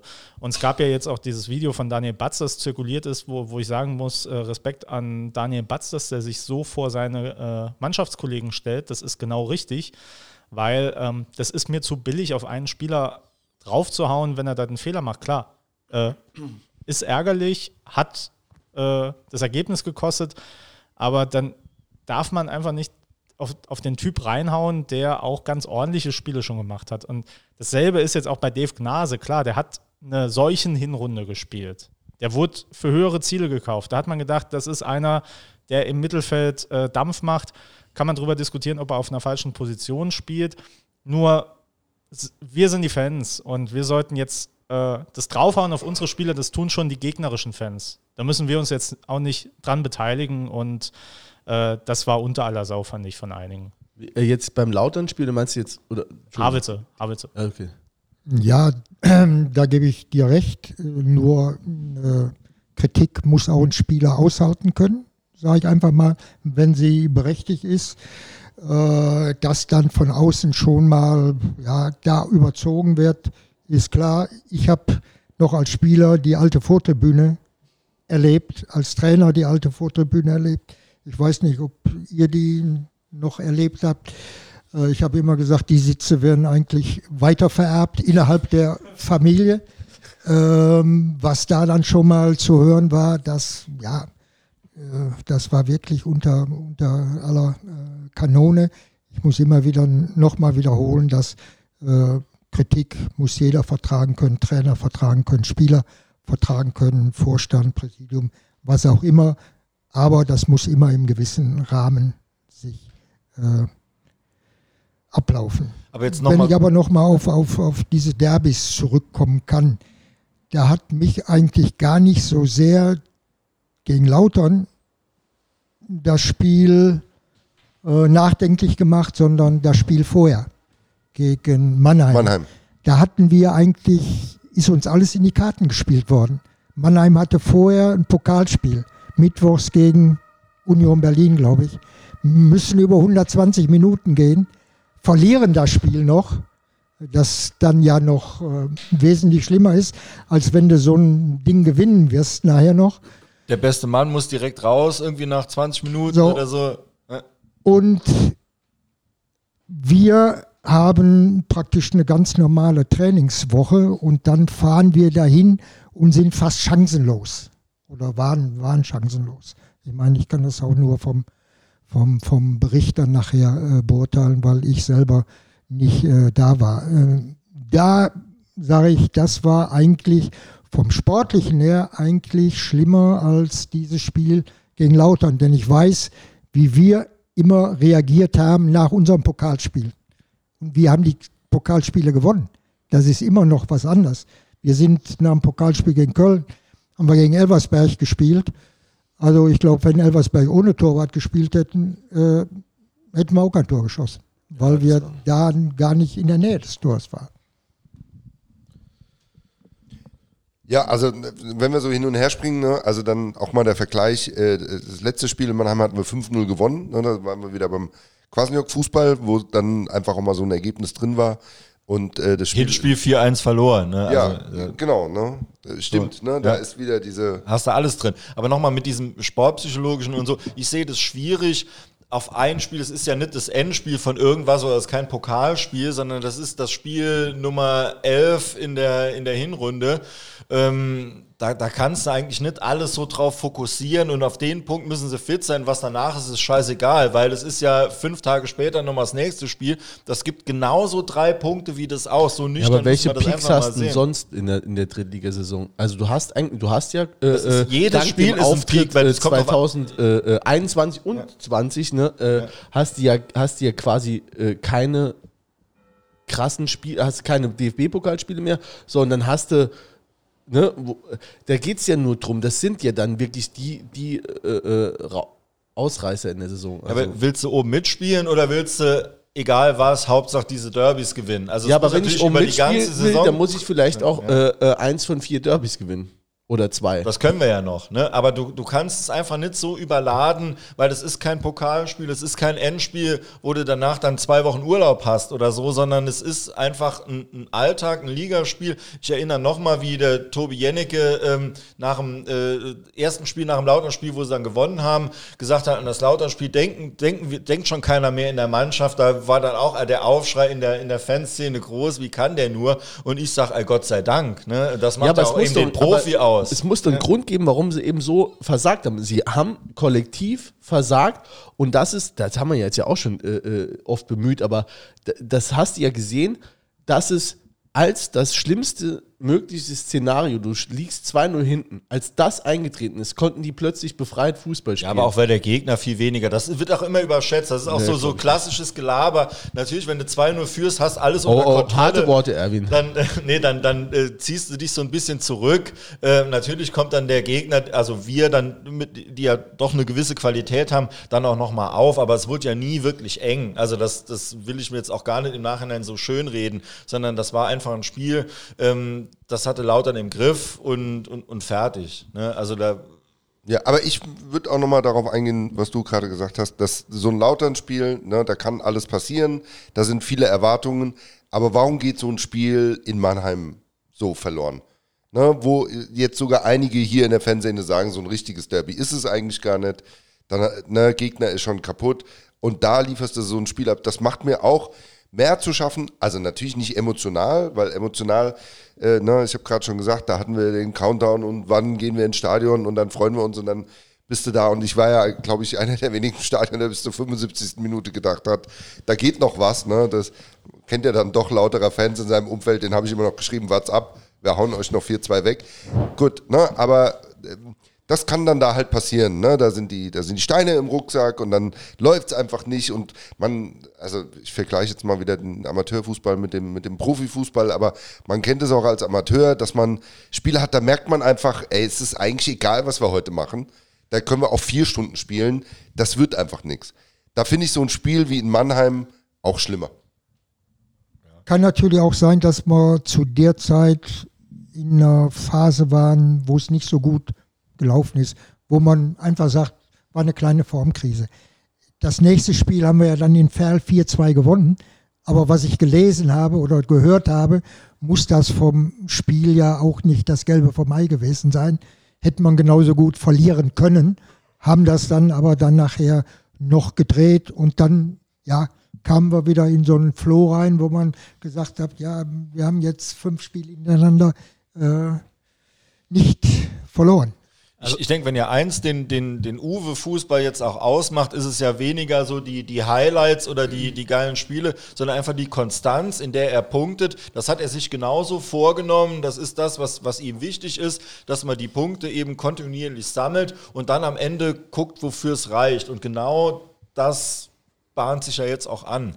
und äh, das war eigentlich die, die einzige Delle, die wir richtig hatten ähm, in der ganzen Saison, waren diese zwei, zwei Niederlagen in Folge. Ich glaube, davor war unentschieden oder so. Das war so die, die größte Delle, die wir hatten. Ansonsten wurde ja wirklich ähm, kontinuierlich gepunktet und wir haben ja eigentlich wenig verloren, wenn man mal so ein Freak-Spiel wie dieses Wiesbaden-Spiel mal ausnimmt hat man ja eigentlich auch wirklich kaum was verloren. Wir, wir haben ja auch, ich meine, seit Kaiserslautern kein Spiel mehr verloren in der Liga. Und ich will äh, jetzt noch mal ein bisschen mehr reingehen in dieses äh, äh, Ferl-Spiel auch und, und da auch eine Frage aufwerfen, die wir die ganze Saison schon diskutieren. Ähm, nach der, nach der Niederlage gegen Kaiserslautern hat auch Antwerpen in der Pressekonferenz ein bisschen vollmundig gesagt, so, wir wissen ja, wie Saarbrücken spielt, hoch und weit auf Grimaldi. Und in Ferl hatte ich so das Gefühl. War Grimaldi äh, Spielmacher. Ne? War Grimaldi wieder Spielmacher. Aber dann war man plötzlich so gegen Ende in der Not und dann kamen ja auch die äh, Leute von der Bank und plötzlich wurden auch mal andere Mittel angewendet. Und da, da, da war der Fußball auch mal ein bisschen anders. Also ähm, vielleicht als These in den Raum hat sich vielleicht auch nach den zwei Spielen der Fußball ein bisschen gewandelt oder adaptiert, um ein bisschen weniger vorhersehbar zu sein. Also meinst du, hat er gelernt? äh, ich will es jetzt nicht lernen, meine. Ich meine, das ist halt, wenn man irgendwann so auf die Nase gedrückt bekommt vom Gegner, wir wissen doch, wie ihr spielt, dann spielt man entweder so weiter, weil man sich sicher ist, äh, so wie wir spielen, ist aber auch erfolgreich und geil und das äh, passt gegen den Gegner. Oder man muss vielleicht auch mal äh, ähm, so im Spiel einen neuen Impuls setzen, was ja auch in, in so Spielen dann äh, auch gegen Berlin, glaube ich, war, so mit, mit Steinkötter, der dann auch von der Bank kam und dann mal was gerissen hat. Und auch, dass man äh, auf äh, Guras verzichten musste, das hat ja auch das System umgeworfen, weil so eine Variante war ja auch, Guras tief zu schicken, dass er dann den Lauf macht. Äh, und das war so ein Mittel, das brach halt weg. Und manchmal, wenn dann Grimaldi auch äh, äh, dann nicht mehr kann, dann bricht er ja auch weg und dann muss man ja irgendwie doch einen anderen Fußball spielen. Ähm, ja, wenn, wenn wir da jetzt sind, ähm, äh, will ich auch da bleiben, ne? Also die, ähm, das ist auch so eine Frage jetzt so der Steinkötter, ne? Der hat mir auch jetzt gerade die letzten äh, Spiele extrem gut gefallen. Also der hat da derart Betrieb da vorne reingebracht. Ähm, wann bekommt ein, oder wann würde denn ein Steinkötter bei dir, Dieter, ähm, äh, einen Platz in der Startelf kriegen? Also ich habe jetzt die letzten vier Spiele habe ich nicht gesehen, bis auf das letzte gegen, gegen Havelse aus den Gründen, die ich eben ja schon äh, gesagt habe. Äh, ich gehe immer von der These aus, ich habe noch keinen Trainer gesehen, der nur die zweitbeste Mannschaft auf, aufstellt. Also das ist meine These, die ich eigentlich immer vertrete. Nach dem Spiel ist man dann in dem einen oder anderen Fall dann immer ein bisschen äh, schlauer. Aber an, ansonsten glaube ich, dass der Trainer bemüht ist, oder die Mannschaft aufs Feld zu stellen, wo er denkt, dass die im Endeffekt erfolgreich Fußball spielt. Okay, gut, da frage ich es mal, mal konkret. Ne? Also bei dem Spiel gegen Havelse war es ja auch dabei. Also da war, meine ich, also sogar für einen Fußballlein wie mich, ne, halt, also hätte ich gesagt, da waren äh, die rundrum im, Blog, die ich im Blog so angeschrien habe, waren auch unisono der gleichen Ansicht. Ähm, da, also ich hatte das Gefühl, ähm, der Grimaldi ist überspielt. Auf jeden Fall hatte er äh, einen extrem äh, also er hat keinen besonders fitten Eindruck gemacht. Er hat, konnte die Bälle nicht so halten, wie er es sonst gemacht hat. Also er hat einfach nicht das gebracht. Ich hätte in, den, in der Halbzeit, also wenn ich Trainer gewesen wäre, ne, das ist ja, also das ist ja die Daseinsberechtigung für unseren Podcast, ähm, dann hätte ich den mit Sicherheit rausgenommen und den, den Steinkötter gebracht oder das davon ein bisschen umgestellt und einen Steinkötter gebracht. Und ähm, das hat er nicht getan. Und das ist sowas vielleicht, wo er im Nachhinein schlau, aber kam, also hättest also ich sage jetzt mal, einen Mann wie äh, Grimaldi rauszunehmen, äh, macht man als Trainer nicht gerne. Den magst du vielleicht 50 Minuten, 60 Minuten nicht sehen, aber in der 61. macht er dir das Tor.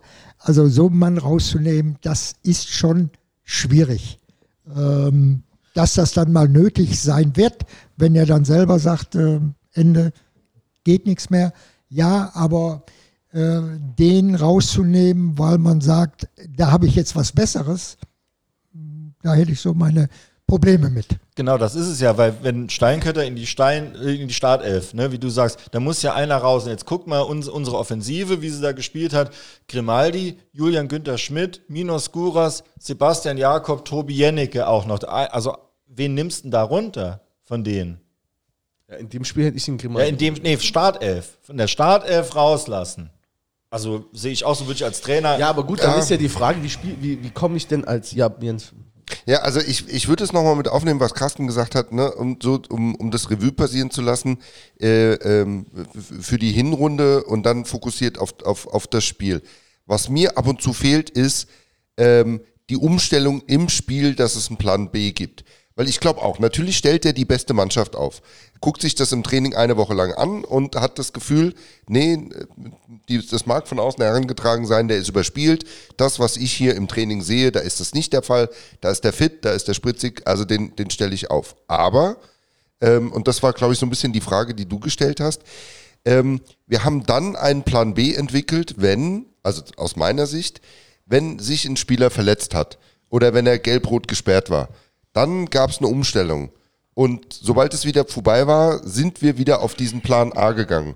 Und da fehlt mir ein bisschen die äh, Variabilität, dass man, dass der dass die vielleicht vorher noch nicht wissen, ähm, wie sie jetzt auf den Platz gehen. Und ich glaube, man braucht jetzt nicht vier Spielsysteme, aber zwei sollten es dann doch irgendwie sein, dass man nicht so ausrechenbar ist. Und das fehlt mir manchmal ein bisschen ich denke, das, das, ich denk, das ist falsch, was du sagst, weil wir ganz viele Spiele auch gedreht haben mhm. und da durchaus Umstellungen waren, auch wenn da jetzt nicht vielleicht die riesen personellen äh, Alternativen äh, dann eben äh, kamen oder das Spielsystem grundlegend anders war. Aber so dieses, ähm, das, das, hört man ja öfter, ne? wenn mir ordentlicher Trainer hätten, was hätte mir Punkte?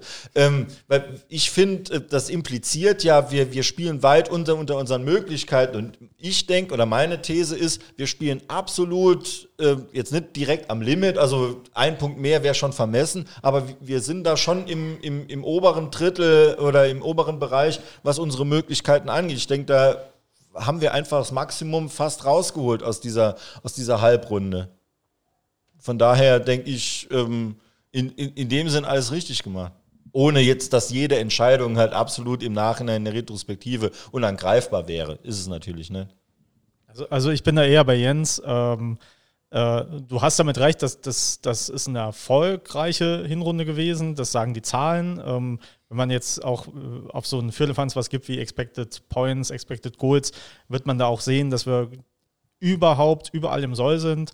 Ähm, ich glaube aber, dieses, diese Unausrechenbarkeit und dieses, wie reagiere ich im Spiel auf einen Ausfall oder wie man, man muss ja immer auf Ausfälle reagieren, man muss immer auf Unwägbarkeiten reagieren.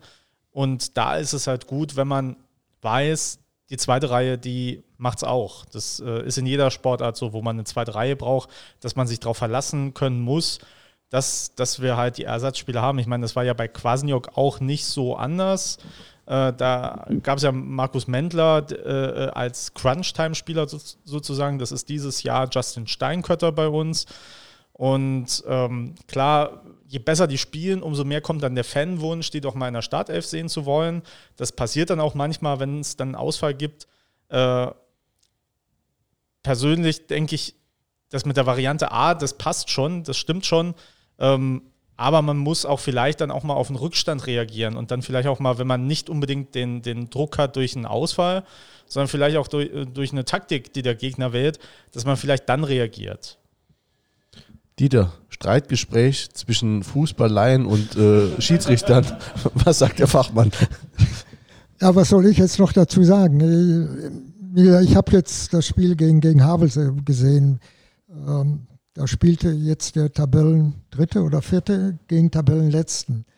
Ja, da hätte ich mir vielleicht etwas mehr Mut gewünscht. Äh, selbst da haben wir uns fast bis zur Mittellinie zurückgezogen und dann haben wir versucht, die in die Zweikämpfe zu verwickeln.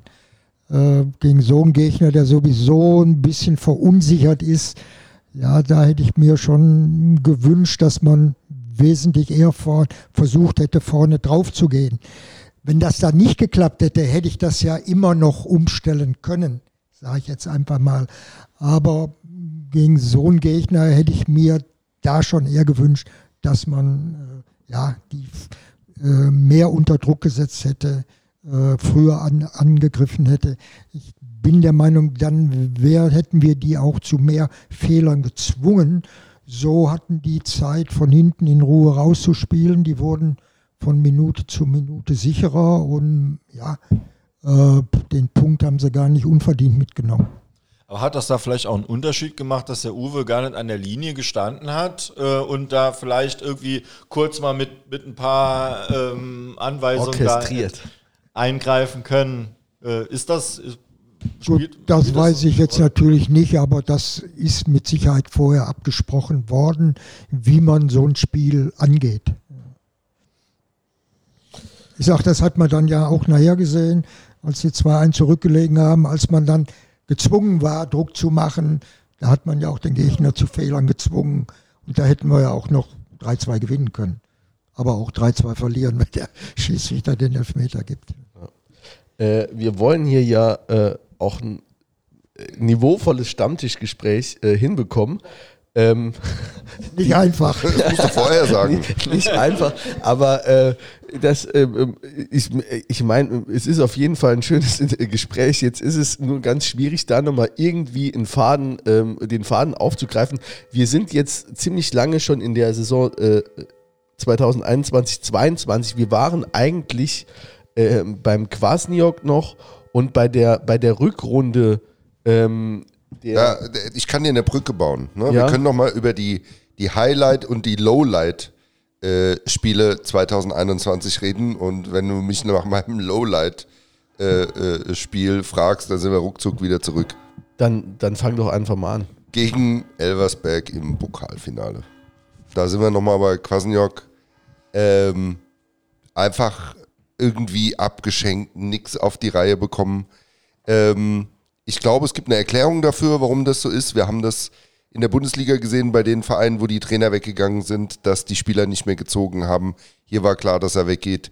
Äh, und dann haben alle vorher immer gesagt, ja, wir wollen uns aber mit dem Pokalsieg verabschieden, aber eigentlich ne, ist der Schibi mit den Gedanken schon in Nürnberg und äh, der Quasinok in Paderborn und da ist irgendwie das raus, aber ne, für mich. Düsseldorf. In Düsseldorf, danke, genau. Ähm, für mich ein absoluter Downer, dieses Spiel. Also. War für mich offensichtlich auch so, aber ich habe es komplett aus meiner Erinnerung verdrängt. Carsten, änderst du Ich, ich habe es auch sehr verdrängt, aber da, da will ich direkt mal so, so was Chippy angeht, widersprechen. Äh, den, den, muss ich da ein bisschen verteidigen. Also es gab auch Spieler wie Barilla, die dann am Ende irgendwie den gelben Schein gemacht haben, ganz lang, wo man sich auch gefragt hat, wie viel davon gestimmt hat und wie viel nicht äh, unpopuläre Meinung. Und Schipnowski, der hat halt noch gespielt. Der hätte auch dann sagen können, ich äh, mache jetzt einen lustlos Auftritt klar, dann haben vielleicht auch ein bisschen die Nerven versagt und es war auch sicher kein Ruhmesblatt, das Spiel. Man muss aber auch sagen, dass Elversberg damals einen richtigen Lauf hatte. Die waren in der Liga äh, die hatten halt Pech, dass die eine noch bessere Truppe vor sich hatten mit Freiburg 2, aber die haben da über äh, fast äh, ein halbes Jahr lang, glaube ich, ein oder zwei Spiele nur verloren und äh, hatten auch eine Truppe, die äh, durchaus hätte aufsteigen können. Und das soll jetzt keine Elversberg-Abfeierei werden, aber äh, dass man da verloren hat, hat vielleicht auch andere Gründe als nur, dass äh, die Leute gefühlt mit dem Kopf schon woanders waren. Ja, also dagegen spricht ja auch, dass wir ja trotz allem, ich meine, Platz 5 erreicht haben. Ne? Hattest du Angst, Dieter, dass, dass, wir, dass wir in der Rückrunde dann abstürzen, jetzt wenn, wo der Trainerwechsel schon, äh, schon bekannt war und in dem Zusammenhang direkt eine Anschlussfrage, war für euch klar, dass ihr bis zum Schluss trotzdem am Quasniok festhaltet? Also für mich war das klar, weil ähm, er hatte die Kabine nicht verloren. Er hatte immer noch einen überragenden Draht in die Mannschaft rein. Das hat er bis zum Schluss gehabt und dieses Spiel Elversberg hat alle Offiziellen genauso getroffen wie euch als, als Fans. Äh, Lukas war eigentlich immer so ein lockerer Typ, auch nach den Spielen kam er schnell runter, aber da hat er in der Ecke gesessen und geheult wie ein, wie ein junger Hund. Ähm ich sag mal, das hat sich eigentlich so angedeutet. Da hatten wir Spiele vorher in, in Zwickau. Ich glaube, das war das letzte Spiel, was du schon 2-0 verloren hattest, die Spannung in der Mannschaft war eigentlich weg. Und die wieder aufzubauen für dieses Spiel, da haben wir alle dran gearbeitet. Also das könnt ihr mir wirklich glauben. Aber das haben wir nicht mehr geschafft. Da haben alle, die dort Verantwortung hatten, dran gearbeitet. aber du hast diese Spannung in die Mannschaft nicht mehr reinbekommen, obwohl für jeden klar war, vor allen Dingen Leute, die hier aus dem Saarland sind, wie wichtig dieses Spiel für, für uns war. Aber darf ich da fragen, lag das vielleicht auch ein bisschen daran, wir reden ja jetzt über Shippy, über Barilla, die, die Spitzen, die weggingen, aber es gab ja auch noch eine Reihe von Spielern wie äh, Kian Froze und äh, Fano Perdedei, äh, die denen mitgeteilt wurde, mit denen plant man nicht weiter und das waren ja doch welche, äh, die, sage ich jetzt mal hier, wahrscheinlich die beste Zeit ihrer Karriere erlebt haben, allein mit der Pokalsaison. Hat das vielleicht auch nochmal emotional so, so ein, äh, sag ich jetzt mal, so ein Downer in die Mannschaft gebracht, der vielleicht dazu geführt hat, dass man da auch Schwierigkeiten hatte, eine Spannung reinzubringen? Also den Spielern ist das ja schon länger vorher mitgeteilt worden. Ich glaube im, im April irgendwann. Das Pokalspiel war jetzt bis ähm, Ende, Ende Mai. Natürlich, wenn du sowas mitgeteilt bekommst, äh, bist du nicht erfreut drüber. Äh, das ist eine normale Sache, aber irgendwann musst du das ja machen. Du kannst ja jetzt nicht bis zum 28.05. warten, äh, das den Spielern nicht fair, fair gegenüber und das wird auch nirgendwo so gehandhabt. Mag bei dem einen oder anderen vielleicht dazu beigetragen haben, aber gerade äh, Schippi, wie gesagt, äh, bevor ich hier hingekommen bin, habe ich nochmal eine SMS von ihm gelesen. Da ging es auch um dieses Spiel Elversberg, wo er sich bei mir nochmal persönlich entschuldigt hat, äh, gesagt hat, äh, er hätte alles versucht, aber an dem Tag wäre einfach nichts gegangen. Ich glaube, der trauert äh, Saarbrücken ganz schön nach, der Schippi. Wie gesagt, ich hatte ihn jetzt auch mal besucht in, in Düsseldorf. Also das war nicht mehr der alte Schippi, wie ich ihn kennengelernt habe, war ja auch so ein, ja, äh, hat die, äh, das Leben immer durch die rosarote Brille gesehen. Aber da muss auch ein Spieler mal durch. Äh, ich sage ihm, ist ja vorgeworfen worden, ja, warum, der hätte noch ein Jahr hier bleiben sollen oder müssen. Ja, im Nachhinein kann man das sagen. Aber wenn ich, muss ich jetzt mal auch gegen mich selber sprechen oder gegen Verein sprechen, wenn ein Spieler die Möglichkeit hat, in die zweite Liga zu gehen und der nimmt das nicht an, dann muss ich ja auch fragen, äh, hör mal, die Einstellung, die gibt es eigentlich, die kann es eigentlich nicht geben. Äh, dann muss ich als Spieler das einfach versuchen. Würdest du jedem Spieler raten, der ein Angebot aus der zweiten Liga hat, äh, hinzugehen oder gibt es nicht zu jung, zu Nein, das, das, das, das gibt es eigentlich, eigentlich nicht zu jung, also das ist kein, kein Argument. Zu schlecht. Ja, oder, oder es, es, gibt ja, es gibt ja es gibt ja auch, ich sag mal, die klassischen Eintagsfliegen ne, oder, oder Mehrtagesfliegen, die jetzt äh, ein paar gute Spiele haben, wo man sagen würde, Jung, mach doch erstmal nochmal eine Saison mehr. Ich muss mal die, ich äh, schraub den Schrank beim nächsten so. Mal fest. Äh, ähm, wo man die, wo ein Spieler einfach noch Zeit braucht, bevor er den nächsten Schritt macht? Oder sagst du, ey, macht's halt und probiert's? Äh also, wie gesagt, wenn ich ein Angebot aus einer höheren Liga bekomme, dann muss ich die zu 99 Prozent muss ich das, das wahrnehmen. Äh, wie gesagt, einen Schritt zurück kann ich eventuell immer noch mal wieder machen. Wer stellt die Anschlussfrage? Jetzt, jetzt guckt ihr mal Patrick Schmidt an, zum Beispiel, ne, auch in die zweite Liga ge, ähm, gewechselt.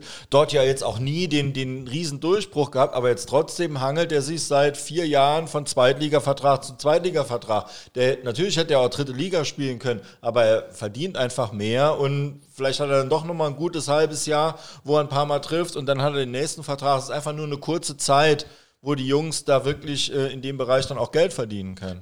Das ist richtig, aber ich sehe das jetzt mehr vom Sportlichen, dass da natürlich nachher auch noch eine finanzielle, äh, das finanzielle eine Rolle spielt, ohne, ohne Frage. Aber wenn du jetzt, also ich, ich sag mal, die, die Frage, die eigentlich hier im Raum äh, steht und die auch äh, schwer in Gästebüchern äh, ähm, diskutiert wird, wenn du jetzt äh, als also er kommt, der Schipnowski, ich glaube, ist gar nicht mehr im Kader, ne? Im Moment. War die letzten Spiele letzten war er nicht mehr im Kader. Spielen ja. nicht mehr im Kader. So, was machst du denn dann? Spielst du den Vertrag aus oder würdest du jetzt in der, in der Winterpause schon mal sagen, dann gehe ich doch lieber ein halbes Jahr zu einem, ich sag mal, vielleicht mir bekannten, ambitionierten Drittligisten, wo ich mit offenen Armen empfangen werde und baller da, äh, da noch ein paar Monate richtig äh, rein. Ist natürlich eine Möglichkeit. Ähm, das muss jetzt nicht unbedingt ein Drittligist sein. Das kann auch ein weniger ambitionierter Zweitligist sein. Ich glaube, da hat es auch schon Überlegungen gegeben. Äh, nein, nein, nein, nein. nein. Von äh, hier aus Saarbrücken. Nein, nein, nein. Nein, nein, nein. da wollen wir auch nicht weiter bohren. Oder hat Nee, nee aber die, die Anschlussfrage wäre ja daran, äh, auch ähm, wenn wir mit 2000, also wenn wir mit der Saison abschließen wollen, vielleicht welche Spieler wir so da vermissen. Ne? Und ich würde sagen, Chipnowski ist auf jeden Fall einer, den wir auch vermissen, auch wenn ich, ne, kommen wir dann vielleicht noch zu, von denen, die neu dazugekommen sind, wer hat da eingeschlagen, den hätte ich schon gerne irgendwie auch nochmal so zurück. Oder? Carsten, welche, welche Spieler vermisst du? Äh, ganz klar, Schippi, Platz 1. Marin Zwerko, der, der Name wird, glaube ich, heute Abend noch gar nicht gesagt, aber der äh, hat dafür, dass, dass keiner so wirklich mit dem gerechnet hat, hat er eine sehr gute Runde gespielt äh, in der Verteidigung. Gerade das ist ja unser Sorgenkind dieses Jahr. Ähm, die zwei zurück und da hätten wir vielleicht auch noch das ein oder andere Pünktchen mehr. Spekulation. Steile These.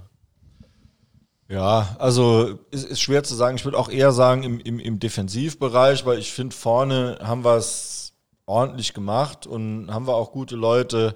Ähm, ja, Sverko würde würd ich auch sagen. Aber mir fehlt genauso Zellner, der ja nicht weggegangen ist, aber trotzdem die ganze Zeit gar nicht gespielt hat. Also der fehlt mir fast genauso und da freue ich mich auch total, dass der nochmal zurückkommt. Also ich denke, das wird wenn der dann auch nochmal im Rollen ist, kann man jetzt auch nicht direkt erwarten, dass der jetzt äh, von Tag 1 dann äh, hier ähm, der absolute Leader auf dem Platz ist, aber das wird einen riesen Qualitätsschub auch nochmal geben fürs, fürs ganze Spiel, weil das Spiel fängt ja oft eben hinten beim Innenverteidiger an, der fängt ja an aufzubauen und da hat es ja auch oft gehakt und ich denke nicht, dass der Uwe Koschiner den, den Spielern äh, verbietet, halt ordentliche Pässe zu sagen und sagt, nur, schlag nur nach vorne, sondern ich denke, wenn er da auch äh, Leute hat, die dann auch äh, sauber rausspielen können, dass wir das auch öfter sehen werden. Ja, äh, ich gucke gerade nur was nach. Ich dachte, Kommen da Zuschauerfragen, äh, Zuhörerfragen? nee, nee, ich, äh, ich wollte was anderes gucken, aber ähm, Kontostand. Ja, genau. Äh, äh, ähm, wer, also gut, die, die Abgänge haben wir jetzt so ziemlich äh, äh, durchgemacht. Ich meine, da sind noch einige mehr gegangen. Ich dachte kurz, ich hätte mir einen Screenshot gemacht. Das war offensichtlich, war da der Wunsch Vater des Gedanken. Ähm, Golley, Tim Golley ist noch gegangen, ist jetzt Feuerwehr, Feuerwehrmann geworden, hat dem Profifußball den Rücken gekehrt. Ähm, äh, ganz Froze ist noch gegangen. Was ist das für ein Geräusch? Der Peter, dein Handy ist connected wahrscheinlich hier. Deswegen wir hören, wenn du Nachrichten bekommst. Ja. Sagen wir deiner Frau. Ja. Ich sehe gerade auch aus Tinder. Ja. da macht das Scheißding jetzt endlich mal aus. Ähm, gut. Ähm, jedenfalls, wie gesagt, einige Abgänge. Gut, haben wir jetzt verkraftet. Es war, es war ja ein Umbruch. Ne? Ich meine, insgesamt sind 12, 13, 14 ungefähr. Boah, muss man einen Carsten angucken, der weiß eigentlich sowas. Ne, Es waren, es waren schon äh, viele mit, mit Trainer. Ähm, wer, ist, ähm, wer hat hier eingeschlagen für euch jetzt in der Vorrunde? Also für mich, ich bin absoluter Grimaldi-Fan, muss ich sagen. Grimaldi, das, das ist relativ einfach. Die, die Frage ist halt, wer hat außer ihm eingeschlagen? Also mit Abstrichen noch Dodo Ernst, äh, äh, der halt leider auch auf einer Position spielt, wo sein Vorgänger äh, eine Liga höher gewechselt ist, weil er zu gut war für uns. Ähm, hat viel Mentalität reingebracht, ist qualitativ leider, hat ihn jetzt nicht zu 100% ersetzt, wenn man ganz ehrlich ist. Sympathischer Kerl, aber ähm, sonst von Neuzugängen, da lassen einige leider halt noch auf sich warten, ohne böse sein zu wollen. Steinkötter haben wir jetzt äh, auch schon angesprochen, ist halt ein guter Crunch-Time-Spieler. Ist, ist auch so ein bisschen die Erwartung, die man an ihn hatte. Ähm, leider sind bei vielen die Erwartungen noch nicht so ganz erfüllt. Also Paradebeispiel echt Dave Gnase. Ja, also würde ich auch sagen, Gnase habe ich mir, habe ich mir mehr erwartet. Wobei man auch jetzt nicht alle, die, die jetzt, also die nicht Grimaldi sind, sind jetzt schlecht. Also ich finde jetzt auch, auch ähm, ähm, jemand wie, wie Böder oder äh, wie Kretschmer haben ordentlich gespielt. Es muss jetzt auch nicht jeder halt äh, direkt halt eine, eine, eine super Halbrunde spielen, um, um dass man vielleicht in ein, zwei Jahren sagt, das sind super Spieler. Also äh, die Spieler dürfen auch eine gewisse Anlaufzeit haben ähm, und also ich finde es insgesamt ähm, Ja, also eine, eine gut durchwachsene Bilanz, würde ich sagen, was die Transfers angeht. Dieter, wie siehst du es? Welche, welche Spieler vermisst du? Welche haben für dich eingeschlagen? Und ähm, wie du eben schon gesagt hast, äh, Schippi natürlich äh, nicht nur wegen seiner Quote, die er hatte, die war natürlich sensationell. Ich glaube, an 25, 15 hat er selber gemacht für einen Außenstürmer, sensationell. Und dann noch 10 auf, aufgelegt, glaube ich. Ähm, nicht nur deswegen, sondern der hat auch eine gewisse Schnelligkeit nach vorne reingebracht. Äh, ist die tiefen Wege äh, gegangen, also der fehlt uns schon. Äh, wer dann, ja, Sverko, der natürlich aber auch äh, einige Schattenseiten hatten, das muss man so äh, sehen. Kannst du beim Abwehrspieler natürlich auch besser messen als beim, beim Stürmer, sage ich einfach mal. Äh, ansonsten, wie gesagt, kann man über das eine oder andere immer streiten, ob man äh, Perdei gehen lassen musste, ob man Fröse gehen lassen musste, äh, ob da was jetzt dazugekommen ist, ob das besser war. Wie gesagt, das sind so Themen, die dann immer gern an den Stammtischen, wo wir ja heute sitzen, äh, Dann sag doch mal, hättest du die beiden, also ich fand, äh, per, wobei ich hätte eher äh, Froze, also ich weiß, dass der so ein bisschen, ich glaube, lahm war manchmal, dass der, dass der einen Klaps gebraucht hat, aber zum Beispiel die hätte ich den äh, äh, ähm, behalten. Was, oder gesagt, was hast du äh, Das wäre auch einer gewesen, wenn ich Trainer gewesen wäre, den hätte ich nicht abgegeben, das muss ich ehrlich sagen. Äh, er hatte das Problem bei Lukas, äh, Lukas war auch ein, ein Taktiker, sag ich mal, der ein Spiel äh, 90 Minuten durchgespielt hat. Und wenn sich dann einer nicht dran gehalten hat, dann äh, ja, hat er schlechte Karten gehabt. Äh, Kians ist einer, der muss sagen, Junge, lauf auf und spiel einfach Fußball. Natürlich in einer gewissen Grund, Grundordnung. Aber wenn der drüber nachdenken muss, was muss ich jetzt in dieser Situation? Nein, einfach Fußball spielen.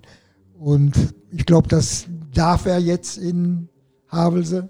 Ich habe ihn zwar abgeraten, dorthin zu gehen, weil ich sage, da ist eine Mannschaft, also mich wundert, dass die so viele Punkte haben, muss ich wirklich sagen.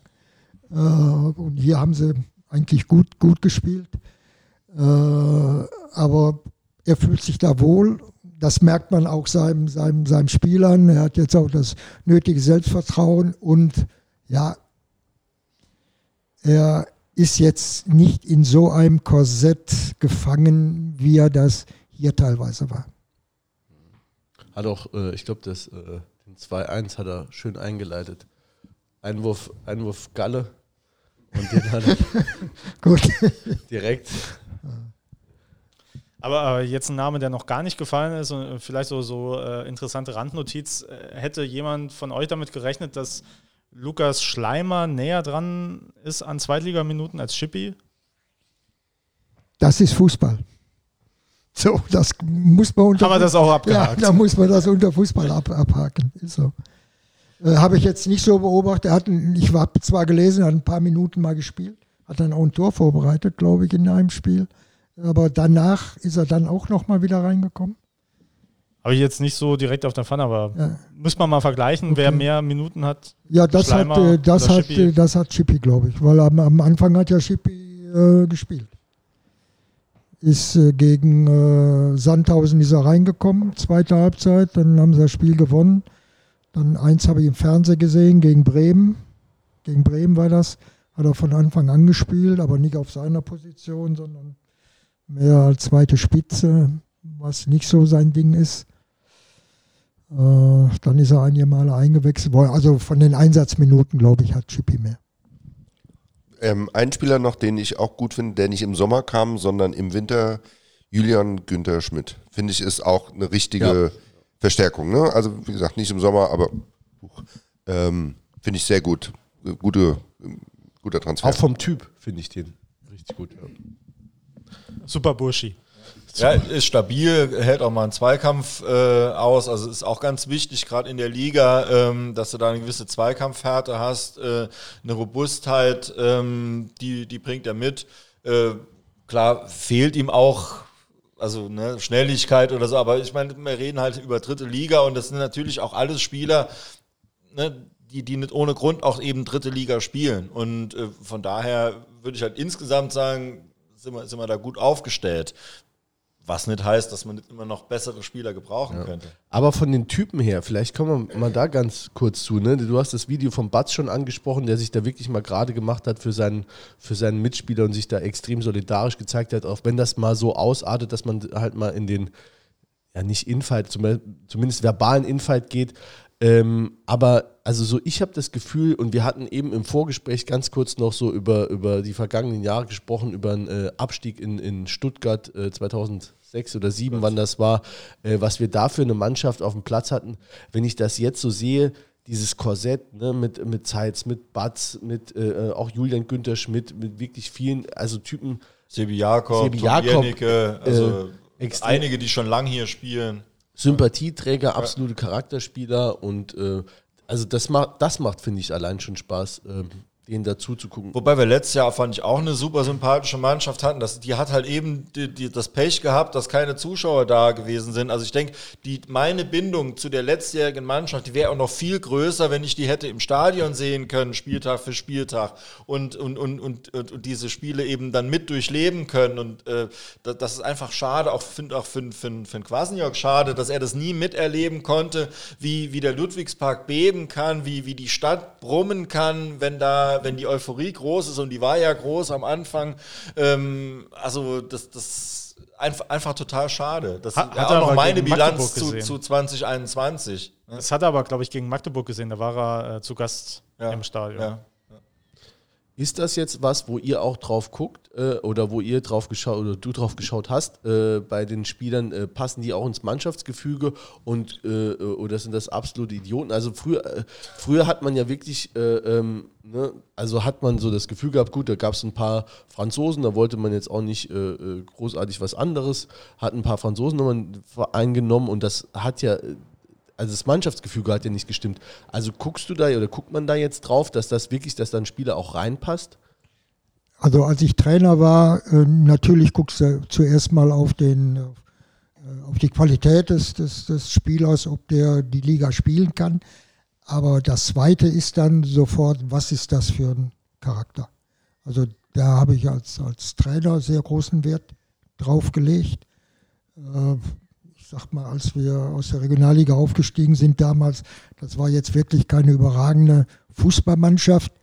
Äh, wir haben ja auch viel mit langen Bällen gespielt, aber du musst immer so spielen, was die Mannschaft hergibt. Marcel Rosconi noch von hinten als Libero. so. oder, oder Jonathan Zütko, der, der jetzt, glaube ich, ja. Bäcker in Metz ist. Genau. Oder, oder unser Nico Weiß. Man, da haben ja viele, Käse, viele Käse äh, Spieler haben ja da ihren genau. absoluten Höhepunkt gehabt zu ihrer Karriere. Die haben nie mehr. Wie gesagt, so und gespielt. da sind wir aber äh, eigentlich über, nur über unsere mannschaftlichen Geschlossenheit haben wir das geschafft, was wir da geschafft haben. Da haben wir natürlich, als Markus und ich angefangen haben, haben da auch überwiegend Wert drauf gelegt. Äh, Markus hatte auch als Spieler ein gutes äh, Netzwerk schon. Ich hatte noch ein gutes aus der äh, Vergangenheit, dass man das eine oder andere dann über dritte und vierte dann auch mal hören konnte, was ist das für ein Typ. Kann der nicht nur drei Übersteiger hintereinander, sondern ja, kann man mit dem auch vernünftig umgehen. Das soll jetzt nicht heißen, dass du nur Klosterschüler in der Mannschaft hast. Damit ähm, gewinnst du auch keinen, keinen, keinen Blumenstrauß. Aber im, im Großen und Ganzen müssen das eigentlich Leute sein, die teamfähig sind. Das ist ganz, ganz wichtig. Die müssen als Gruppe funktionieren auch. Ne? Und ich denke, das ist auch was, was, was unserem Trainer jetzt auch wichtig ist, diese, die, dieses Gruppengefühl, die Gruppe äh, zusammenzuhalten, da ein, ein Zusammengehörigkeitsgefühl zu, zu erzeugen. Und wenn du das beibehältst, plus die Qualität, die ja auch da ist, auch die fußballerische Qualität, äh, die trägt eben. Und dann äh, hast du auch bessere Truppen, die eben unter uns stehen. Jetzt Beispiel 60 München ist ja schon gefallen, wo es in der Kabine äh, große Probleme ja offensichtlich gab. Und wenn ich mal gucke, unser, unser Adi Grimaldi, der, der, der, der hat es nicht erzählt, ne? aber der schon gesagt hat, dass es in München aus vielerlei Gründen eben nicht geklappt hat. Und was man jetzt weiß, eben aus, aus der äh, Kabine bei 60, da kann man sich vorstellen, dass der da auch nicht mit offenen Armen eben dort empfangen wurde als, als Konkurrent. Also wie gut es in der Mannschaft stimmt, das ist für mich, ähm, sieht man an meinem Highlight-Spiel, äh, und das war, haben wir zwar verloren, aber war Wiesbaden. Wo du in der, wo 4-0 untergehst, wo du gerne auch mal ähm, in der zweiten Halbzeit äh, dir gerne auch nochmal so viele einfangen kannst und wo die Mannschaft eine Reaktion gezeigt hat, wo du das Gefühl gehabt hast, die haben gemeinschaftlich keinen Bock, dieses Spiel jetzt so zu verlieren. Na klar, mh, Zuschauer haben dann noch eine Rolle gespielt und sowas. Aber da, finde ich, hat man den Charakter der Mannschaft ganz gut gesehen. Und ich finde, äh, gegen Ferl hast du es gesehen. Dann sp- spielst du nach diesem Spiel gegen Lautern, also die zwei Derbys verkackt, wirst angegangen von den Fans. Keiner gibt einen Pfifferling auf dich. Die Fans machen noch Boykott, fahren hin, machen Boykott. Du spielst dort auf diesem dunklen Acker dort in ne, Lotte. In Lotte spielen die. Ähm, fürchterlich, ne? Und dann haust du dann das Spiel, spielst auch nicht gut, ne? aber, aber gewinnst es einfach Und, in und so einem- gehst in Rückstand. Ne? gehst in. Rückstand zwischendrin und, und gewinnst das einfach in so einem, in so einem Willensakt und da finde ich, da hat sich der Charakter gezeigt. Und äh, da war mir dann auch nimmer bange, unabhängig vom Ergebnis, dass man jetzt irgendwie so, dass jetzt so eine Negativspirale beginnt. Das Umfeld murrt und dann wird einer unruhig und der Trainer wird entlassen und dann kommt wer weiß wer. Also was man ja beim FC auch schon alles erlebt A- hat. Aber jetzt will ich mal die böse Frage in den Raum stellen. Ähm, ist das Mannschaftsgefüge da so gut gewesen, weil die Mannschaft gut harmoniert oder weil der Trainer die Kabine hinter sich hat? Weil gerade nach dem Lautern-Spiel hatte ich so das Gefühl, äh, ich war ja unten in der Mixzone, habe den Ausbruch auch von Daniel Batz mitgekriegt. Ähm, das hat auf mich so gewirkt, als wären zumindest mal so ein paar Führungsspieler echt sauer gewesen auf den Trainer. Und äh, wie, wie, wie seht ihr das? ich denke, es ist ja jetzt auch, auch schon auch bekannt, dass gerade Spieler, die letztes Jahr schon da waren, dass die eben unterm Kwasniok sehr gern gearbeitet haben, auch gern, also sagen wir, nichts dagegen gehabt hätten, wenn er noch weiter da gewesen wäre, dass diese, diese, äh, dieser Übergang auch jetzt nicht so einfach war. Plus dann sind neue Leute dazugekommen, die dann vielleicht mit dem Trainer kamen, die dann eben nicht so performen. Das sind natürlich alles so äh, Unruheherde dann in der Gruppe, die da was machen können. Ähm, es ist auch im Endeffekt egal, ob sie eine Mannschaft kann sich auch gegen jemanden zusammenschließen und trotzdem performen. Also dass sie sagen jetzt, oh, der Trainer, der, der nervt uns oder das, das nervt mich an dem Trainer. Aber wir stehen trotzdem zusammen und, da, und wenn der Trainer das erspürt, kann er da ja auch nochmal irgendwie eine, eine, eine Hand reinkriegen. Also im Endeffekt ist es eigentlich für, für uns als Fans egal. Aber dieses Zusammengehörigkeitsgefühl, denke ich, das ist definitiv da. Also ich finde auch ähm, äh, im Übrigen, ähm, wenn, man, wenn man sich nur anguckt, äh, welche äh, WhatsApp-Nachrichten der Peter äh, in den Stunden nach dem Spiel geschickt hat, ne, dann willst du nicht wissen, was in den Spielerköpfen vorgegangen ist. Und wenn du das dann, äh, äh, da muss ich auch mal wirklich sagen, wenn du, also an der saarländischen Presse habe ich sowieso mit, mit dem einen oder anderen äh, Artikel ein Problemchen. Und wenn du dir dann an, also dann frage ich mich schon, muss das denn unbedingt äh, gesagt werden? Wenn der Batz einen Ruhepuls von 250 hat und da in der, Ka- in, in, äh, unten im Stadion drin irgendwas rumschreit, da denke ich doch mal, das kann doch mal unter, ne? Das muss ich doch dann nicht in den nächsten äh, äh, Tag im, äh, äh, in, in der Zeitung schreiben und da richtig nochmal äh, äh, anheizen, die Gerüchteküche und äh, äh, Also da kann wirklich jeder, der Fußball gespielt hat, auch auf unserem Niveau, wenn, wenn ein Spiel verloren gegangen ist, gerade wo man vielleicht vorher viel Erwartungen hatte oder so und die Enttäuschung ist groß, dann, dann sagt man einfach Sachen, die, die müssen nicht unbedingt in der Zeitung stehen. Also das, das sehe ich auch so wie du. Ähm, ja. Ist das Also- was, mit, mit, damit muss man leben oder findest du, äh, jetzt mal an dich, äh, äh, Dieter, ist das sowas äh, Saarbrücken-spezifisches? Nein, das ist heute, bei der heutigen Presselandschaft ist das eigentlich eine normale Sache. Ähm, zu der Zeit, wo ich noch gespielt habe, äh, da konntest du dich auch mal mit den Journalisten abends äh, zusammensetzen, Bier trinken und dann hast du mal Dinge erzählt, die du normalerweise keinem Dritten erzählst und die standen am nächsten Tag nicht in der Zeitung. Aber heute ist nun mal halt so bei dieser Konkurrenz, die mittlerweile auf, auf dem Markt ist, nicht nur Zeitung, äh, nicht nur Fernsehen, nicht nur Rundfunk, sondern auch die Podcasts auch noch.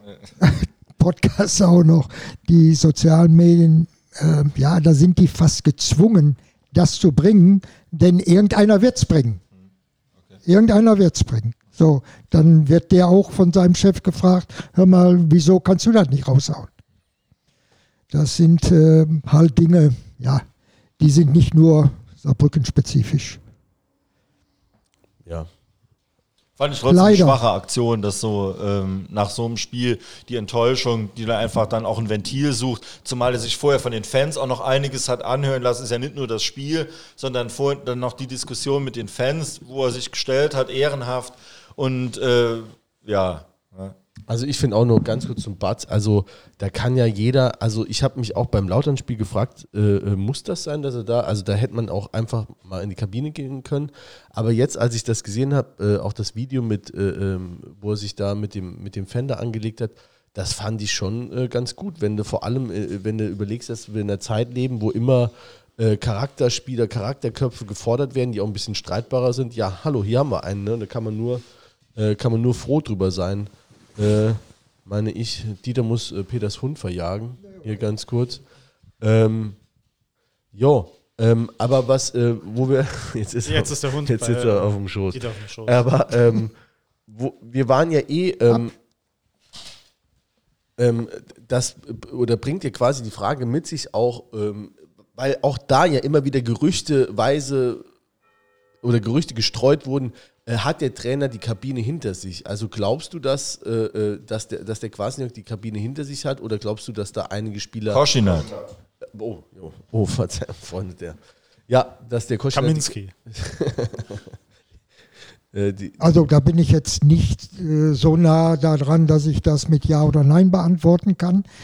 Äh, ich will mal sagen, Uwe hat natürlich diese Schwierigkeit gehabt, dass eine ganze Menge Spieler hier sind, die schon drei oder vier Jahre hier gewesen sind und dass da dann auch äh, zwischenmenschliche Beziehungen zwischen den Spielern entstehen, ist natürlich klar.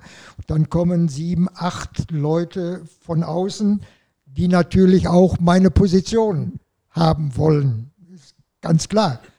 Da gibt es immer eine Konkurrenzsituation. Und äh, viele wussten natürlich auch, dass ein Robin Scheu oder Dudu Ernst, äh, die sind jetzt über ähm, Uwe gekommen.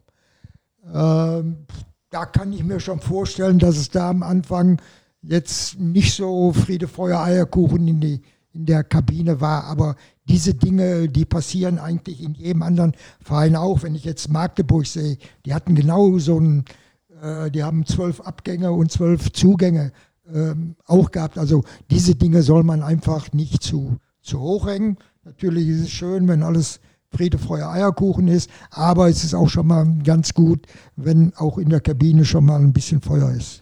Ich denke, ein gewisser Konkurrenzdruck muss ja auch da sein. Das ist ja auch gewollt. Ansonsten wird man, hätte man äh, 13 Spieler und das war's.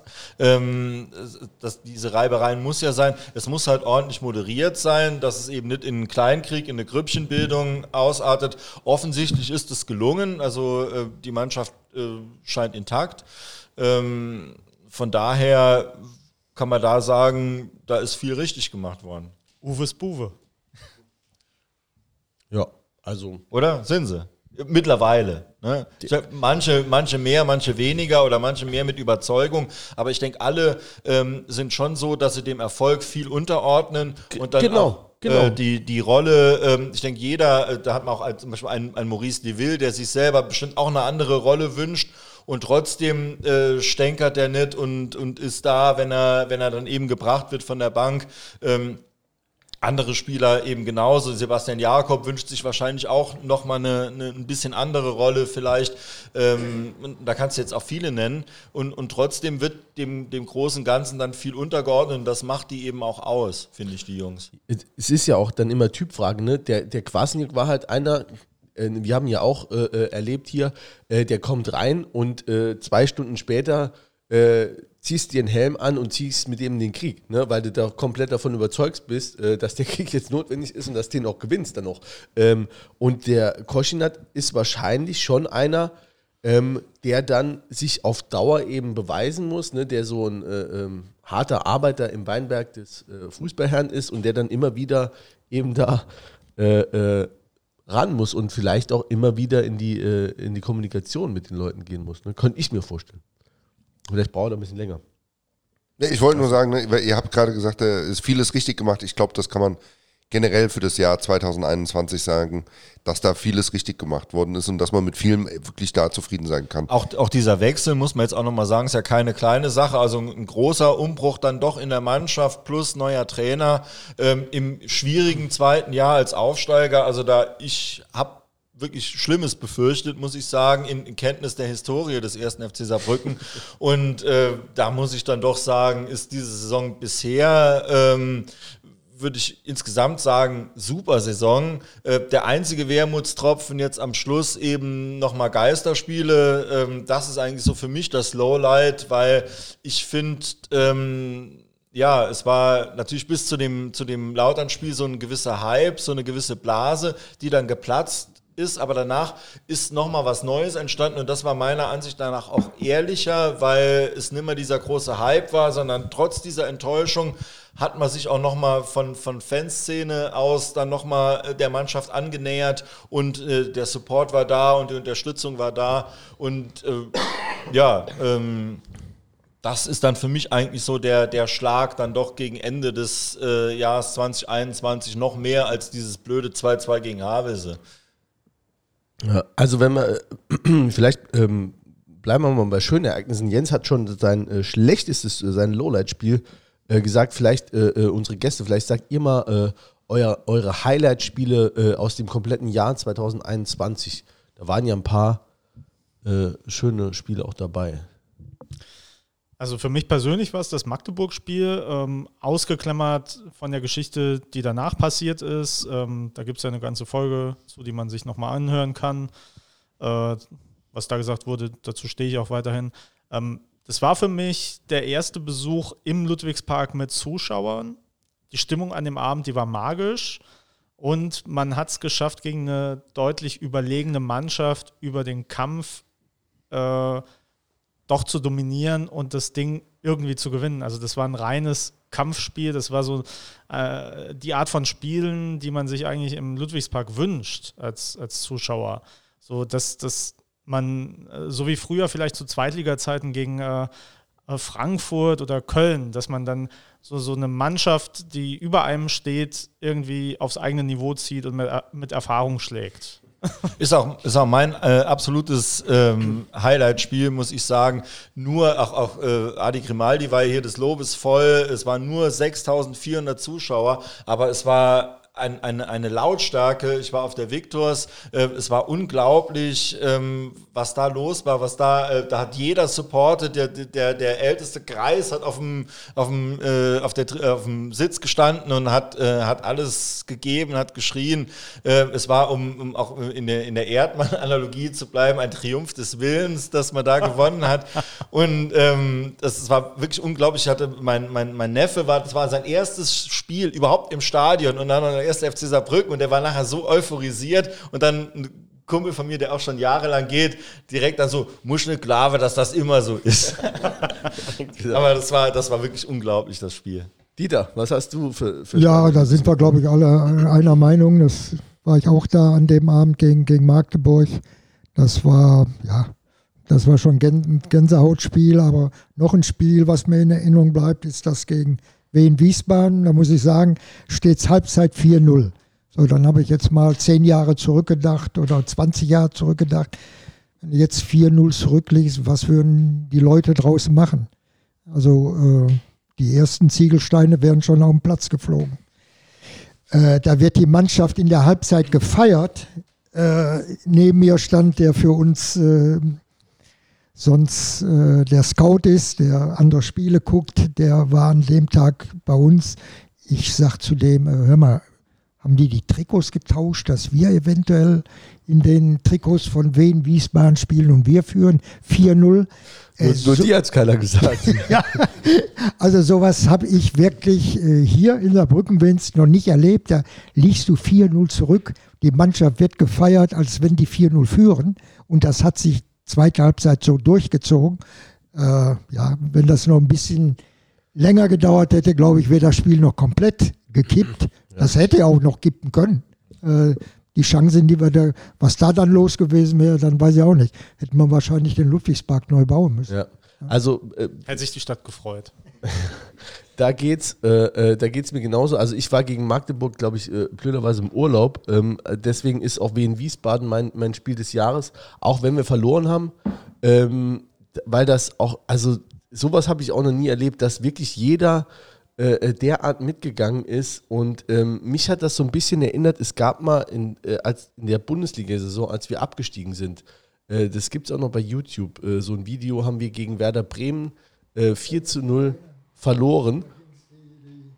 Genau, und da sagt der Michael Kostner nach dem Spiel, äh, hat gesagt, ich dachte am Anfang, die verarschen mich, und, äh, aber die haben es doch ernst gemeint. Und das war auch irgendwie so, da kann auch nachher jeder sagen, ja, die haben sich doch selbst gefeiert. Das mag auch ein Stück weit stimmen. Das war. Also das, das war damals so. Die haben sich selber gefeiert. Das war auch jetzt so, ein bisschen. Das waren die Frühultras. Das, das war jetzt so, weil, weil man ewig nicht ins Stadion durfte und es war, es war schönes Wetter und man hat einfach nochmal das, wie dir, ja. du hast du gesagt, das Leben gefeiert, das Leben und sich selber und diesen geilen Verein. Mhm. Das war so eine, so eine Mischung aus ja. allem. Das Spiel, was du ansprichst, das war das letzte Spiel in der Saison. Da warst du schon, was weiß ich, ab, abgestiegen. Äh, da haben wirklich die Leute sich selber gefeiert. Also da kann ich mich dran erinnern, als wenn das gestern gewesen wäre. Aber hier, das war, also ja, das, das, also war, das war sensationell. Und die Leute sind auch ewig noch nach dem Spiel geblieben. Das war so eine richtige Feststimmung jetzt irgendwie äh, nach diesem, nach dem Wiesbaden-Spiel. Wie gesagt, es war schönes Wetter. Ja, und ähm, äh, die Leute haben das einfach Spiel. auch nochmal genossen, auch nochmal da zu stehen und, und, und dieses Bier und Fußball und, ja, und, und die du, leckere Wurst. Ja. Du musst ja, die, du musst ja auch immer. Aber ich würde sagen, nicht nur Fußball, sondern wirklich geilen Fußball dann auch. In der zweiten Halbzeit hast du eine Mannschaft gesehen, die alles reingeworfen hat. Ja, ja. Und das hat einfach angezündet. Das war auch so ein Spiel vom Grimaldi. Aber die so sind ja in der Halbzeit schon gefeiert worden, ja. als die 4-0 ja. zurücklagen. Da hat die zweite noch gar nicht angefangen gehabt. Das war für mich das, ja. das Sensationelle daran. Ja, und das, äh, aber das ist ja auch so, wenn du dir das mal überlegst, ne, das war ja noch im Sommer, ne, oder Spätsommer zumindest, und ähm, da ist ja auch, ähm, Sebastian Jakob hat damals gesagt, er hat das Gefühl, er hat das im Kicker-Interview irgendwann gesagt, da wächst was zusammen. Und das gilt ja auch dann für die Ränge. Und du musst ja mal sehen, dass hier über Jahre lang eine Blocktrennung war und dann stehen die alle nochmal unter einem Dach, ne? und zwar alle aus, aus äh, Block A bis, äh, äh bis F, dann stehen dann alle unter einem Block und das funktioniert derart, dass man da halt so ein, sowas erzeugt. Ne? Und das fand ich schon äh, magisch. Wobei das dann wieder, wie dann auch nachher so viel Zuschauer rein durften. Ich meine, natürlich war es schön, aber die Stimmung hat schon auch ein bisschen gelitten. Ähm, es war vorher nur 6000 Zuschauer. Du hattest eben Leute auf der Tribüne gehabt, weil die sonst nirgendwo hin konnten, weil das schon zu war, die sonst nicht auf die Tribüne geben konnten.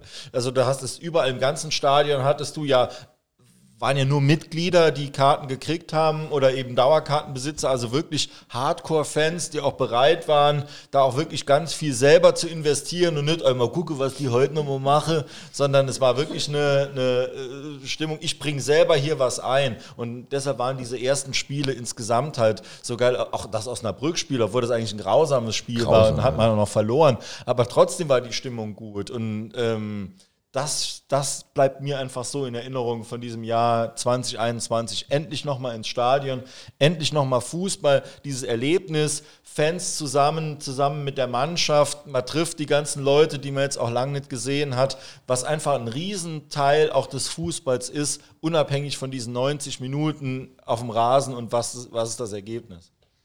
Ich frage mich, woran liegt das? Lag das daran, weil man ein Jahr oder anderthalb Jahre nicht ins Stadion gehen konnte? Oder ist das jetzt eine andere Mentalität, wie es vorher war? Ich meine, wir kennen ja alle das Publikum hier. Brauchst ja nur drei, vier Pässe hintereinander zu spielen. Was spielt der für eine Scheiße wieder heute? Ja, ja. Äh, Habe ich mich auch schon oft gefragt. Ähm, bin, noch nicht zu der Endkunde, aber können wir jetzt äh, gern hier nochmal drüber reden. Ich denke, es ist so eine Mischung aus allem. Ich denke, diese fünf Jahre Völklingen hat auch schon ein bisschen Demut gelehrt hier viele, dass man jetzt einfach gesehen hat, was auch ein eigenes Stadion auch nochmal wert ist, auch was der Ludwigspark wert ist und dort seinen festen Platz zu haben und, und die Abläufe und von der Stadt aus hochzugehen, sich vorher noch irgendwo zu treffen, was alles in Völklingen ja ganz schwierig war, ähm, was ja nie wirklich zu Hause war und ja auch nicht so lang geplant war. Ähm, dann hat man eine Mannschaft, die bei allen Unzulänglichkeiten ja dann doch irgendwie als Mannschaft auftritt und kämpft und sich reinhaut. Ein Trainer, der auch mit vollem Einsatz da ist, der bestimmt nicht der, der Taktikgott ist, um Gottes Willen, oder der irgendwie zig ähm, äh, äh, Systeme rückwärts furzen kann, wie der Mehmet Scholl sagt. Aber ähm, der, der ehrliche Arbeit abliefert, der, der sich reinhaut, der sich identifiziert mit dem Verein, der das auch von, von den Spielern fordert. Und ich denke, das ist immer in Saarbrücken gut angekommen und das gibt mir auch den, den Mut und die Zuversicht, dass das auch nachhaltiger ist und dass das auch ein bisschen länger zumindest so bleibt. Ja. Ich glaube auch wie im richtigen Leben, nichts ist monokausal, ne? es hat alles immer mehrere Gründe. Ne? Corona ist, war, war zu dem Zeitpunkt vorbei äh, oder zumindest äh, zum Teil. Und ähm, du hast be bewohnst wieder das, äh, bevölkerst wieder das neue Stadion. Also da, da spielt äh, ganz viel Emotion äh, natürlich eine Rolle und ja, ich glaube, da hast du ja viel gesagt. Ja, zwei, zwei Sachen, glaube ich, würde ich, würd ich nur anbringen. Das eine ist, ich nenne es mal Authentizität. Ähm, so unterschiedlich wie Kwasniok und, und Koschinat sind, sind es beides zwei authentische Menschen, die sich nicht verstellen. Das kann man mögen oder eben auch nicht. Ähm, aber das wird immer respektiert ähm, und man hat äh, bei niemandem in der Mannschaft, trotz allem, dass sich da jetzt nicht jeder sofort unser Wappen irgendwie tätowieren lässt, hat man das Gefühl, das ist eine Mannschaft, die Bock hat, für den Verein zu spielen. Ähm, und ich glaube, das überträgt sich auch auf die Zuschauer. Und dadurch, äh, glaube ich, ähm, fällt so ein bisschen was da, oder das eben auch aus, dass man nicht sofort pfeift, weil man schon das Gefühl hat, die wollen hier einfach auch spielen und jetzt gibt dem mal noch eine Chance, das kommt schon noch. Ne? Bei Lautern, im Lautern-Spiel war es dann irgendwann vorbei. Okay, das muss man auch akzeptieren. Äh, aber sonst gibt man denen einfach auch ein bisschen mehr eine zweite Chance, weil man eben das Gefühl hat, die wollen. Wie wichtig findet ihr jetzt, dass wir, dass wir äh, vier Saarländer im Team haben, die auch äh, Startelf-Ambitionen haben alle? Ist wichtig für die Identifikation. Äh, es ist auch, glaube ich, schon immer gewesen, wenn ich jetzt so, so an die erfolgreichen Jahre zurückdenke, da gab es wenigstens immer so, so ein bis zwei Leute, die äh, aus dem Saarland kamen, aber letztlich ist es ja auch egal, zum Beispiel so ein Tobi Jennecke, der ist ja kein Saarländer, aber der ist jetzt schon gefühlt Inventar für den Verein. Und Daniel Batz ist aus Franken, der, ähm, und trotzdem wird er von uns wahrgenommen wie ein Saarländer. Dieter, du bist aus Wuppertal. Genau, wollte ich gerade sagen. das ist das beste Beispiel. Also ich finde dieses Saarländer-Thema völlig überschätzt. Also ja. wir haben so viele Saarländer gehabt hier, die mal hier gespielt haben oder eben auch nicht. Ähm, und die, die wirklich einen Scheiß geben auf den FC und dann aber äh, Philipp ja, ja, weißt du, aber Angelo Donato ist auch Saarländer, oder? Ja, aber ja, der, ja. der war doch gut. Ja. Er hat ein gutes Spiel Stefan Kunz, einen Pokal ne? gegen Lautern. Oh, oh, nie gespielt Kunz, hier, nee. aber, ne, aber also Saarländer allein ist, ist kein, äh, kein Qualitätsmerkmal. Also, oh, der ja. hat eine hübsche Schwester gehabt. Stefan oder Angelo Donato. Also. Angelo ja. Wingemau. Aber ich glaube, es ist wichtig, nicht so sehr, wie man eben schon gesagt hat, dass einer aus dem Saarland kommt, sondern da spielen sieben oder acht Mann, die spielen schon drei, vier Jahre hier zusammen und dann wächst was zusammen. Das, das ist halt so. Äh, ich meine, das hat, kann auch dann mal zwei Seiten haben, dass man sich dann in diese Wohlfühlnischen äh, da einlistet. Aber da sage ich mal, da ist dann ein Trainer dafür da, dass er dann auch sagt, also Jungs, bis hierhin, äh, jetzt geht's wieder, weht wieder ein anderer Wind. Ja. Ja, gut, das Jahr haben wir, haben wir dann äh, 2021 äh, haben wir dann, denke ich mal, äh, zur Genüge be besprochen. Äh, jetzt stehen ja sofort die nächsten Spiele wieder an. Ne? Also die Winterpause ist extrem kurz, die Vorbereitung ist extrem kurz. Äh, ähm, äh, da direkt an dich, Dieter. Vorbereitung, ich glaube noch keine zwei Wochen, zwölf Tage Vorbereitung. Das ist schon eine Aufgabe, ne? Das ist schon eine Aufgabe, die ist ziemlich kurz gewesen, aber trifft auch jeden Verein. Jetzt kommt noch die Sache mit äh, den Corona-Geschädigten dazu. Da muss man sowieso mal erst warten, äh, wie sich das weiterentwickelt, auch mit den, mit den Zuschauern. Also alles, was jetzt in der Zukunft ist, äh, da kann man zwar drüber spekulieren, aber äh, mehr als Spekulation wird das auch nicht werden. Man, man fährt auch nicht in Trainingslager, ne? Das, äh, wie früher so, wo, wo dann Alf Portugal, ja immer Portugal, ne? Ja, oder einmal, Belek, oder? Ja, Belek, Portugal und einmal war man doch irgendwo in Österreich oder so oder irgendwo im Saal, keine Ahnung, wo dann Alf Kaminski hat die, die Spieler mit dem Tauden Mannschaftsbus ziehen lassen. Bus ziehen lassen, das So. weiß ich auch noch. Ja. Teambuilding. Ja. Hat, hat super funktioniert. Ja. Ähm, ich, Gut, ich, war bei der Bundeswehr, ne? War so. ich denke jetzt, also so schlimm ich das finde mit dem Zuschauerausschluss, ähm, äh, für die ersten Spiele ist es vielleicht für uns jetzt kein Nachteil, weil das eigentlich schwere Spiele sind, die da jetzt ähm, erstmal anstehen und eben Auswärtsspiele, zwei Stück direkt. Ähm, ja, aber, aber insgesamt für die ganze Saison ist es natürlich für uns ein riesen Nachteil, weil ich denke, ähm, wir haben schon eine, eine, eine Zuschauermacht, die, die auch ähm, den einen oder anderen Punkt dann eben auch äh, holen kann oder, oder mitholen kann. Ähm, und al- als Fan ist es einfach äh, für mich äh, ein Albtraum, wenn ich jetzt denke, jetzt vielleicht bis Ostern oder so keine Zuschauer mehr oder vielleicht noch länger. Ne? Hatten wir ja letztes Mal schon, du wolltest ja nicht glauben. Ne? Ich habe aber gesagt, letztes Jahr äh, waren überhaupt gar keine Zuschauer mehr, die ganze Runde nicht. Und äh, zugemacht ist schnell. Wenn dann nochmal auf, Ja. dann musst du gute Gründe haben, ne? um dann nochmal aufzumachen. Ja, also ich glaube es auch nicht. Wenn jetzt die Infektionsraten, und das werden sie tun, hochgehen, dann äh, glaube ich auch nicht, dass die dann sagen, ja komm, dann machen wir so langsam nochmal auf. Also da müsste sich schon bahnbrechendes äh, was ergeben. Also ist auch meine äh, düstere, sehr, Also realistischerweise sehen wir auf ein halbes Jahr ohne Zuschauer. Ja. Blicken wir jetzt voraus. Also, wenn man noch äh, düstere- Ja, düsterer guckt, Jahr, also. Äh, wird auch die Rückrunde, das ist so meine Meinung, dominiert werden von äh, Spielverlegungen und von Ausfällen. Weil das macht ja keinen Unterschied, ob es ein Zuschauer ist oder ein Spieler. Äh, die Variante, die ist viel ansteckender und so, ja. ähm, dann äh, ist man halt auch nicht in der Lage, Leistungssport zu machen. Und dann äh, gibt es ja auch die Quarantäneregelung, das sieht man ja beim FC Bayern gerade. Ähm, ich denke, das wird auch auf alle Mannschaften in der dritten Liga zukommen, dass da der Spielkalender nochmal heftig durchgewirbelt wird. Also wird ein richtiges Glücksspiel dann auch irgendwie. Wie, wie sehr trifft's dich, wann trifft's dich? Wenn du natürlich gerade fünf äh, Stammspieler verletzt hast, ist es vielleicht ganz gut, wenn der Gegner äh, jetzt mal das Wochenende spielen kann. Aber das kann dich natürlich umgekehrt genauso treffen. ne? Ja? Wir haben momentan nur ein, einen Verdacht, äh, Verdachtsfall, Corona-Verdachtsfall, jetzt der Minus Guros, hatte schon Corona und hat jetzt entweder trägt er noch eine Virenlast in sich oder hat, äh, hat eben nochmal Corona. Ähm, viele dann jetzt äh, wahrscheinlich zumindest fürs erste Spiel aus, ne, wenn da jetzt nicht noch schnell eine neue Regelung kommt und er sich freitesten kann. Die wird ja kommen, die neue Regelung. Also äh, warum soll er sich nicht freitesten können? Aber er wird jetzt Ja, gut, natürlich das jetzt erstmal nicht trainieren Das können. nächste Spiel ist doch ähm, in äh, nächste Woche. Nächste Woche. Ah ja, genau. Also wird eng. Ja. Äh, wird auf jeden Fall eng.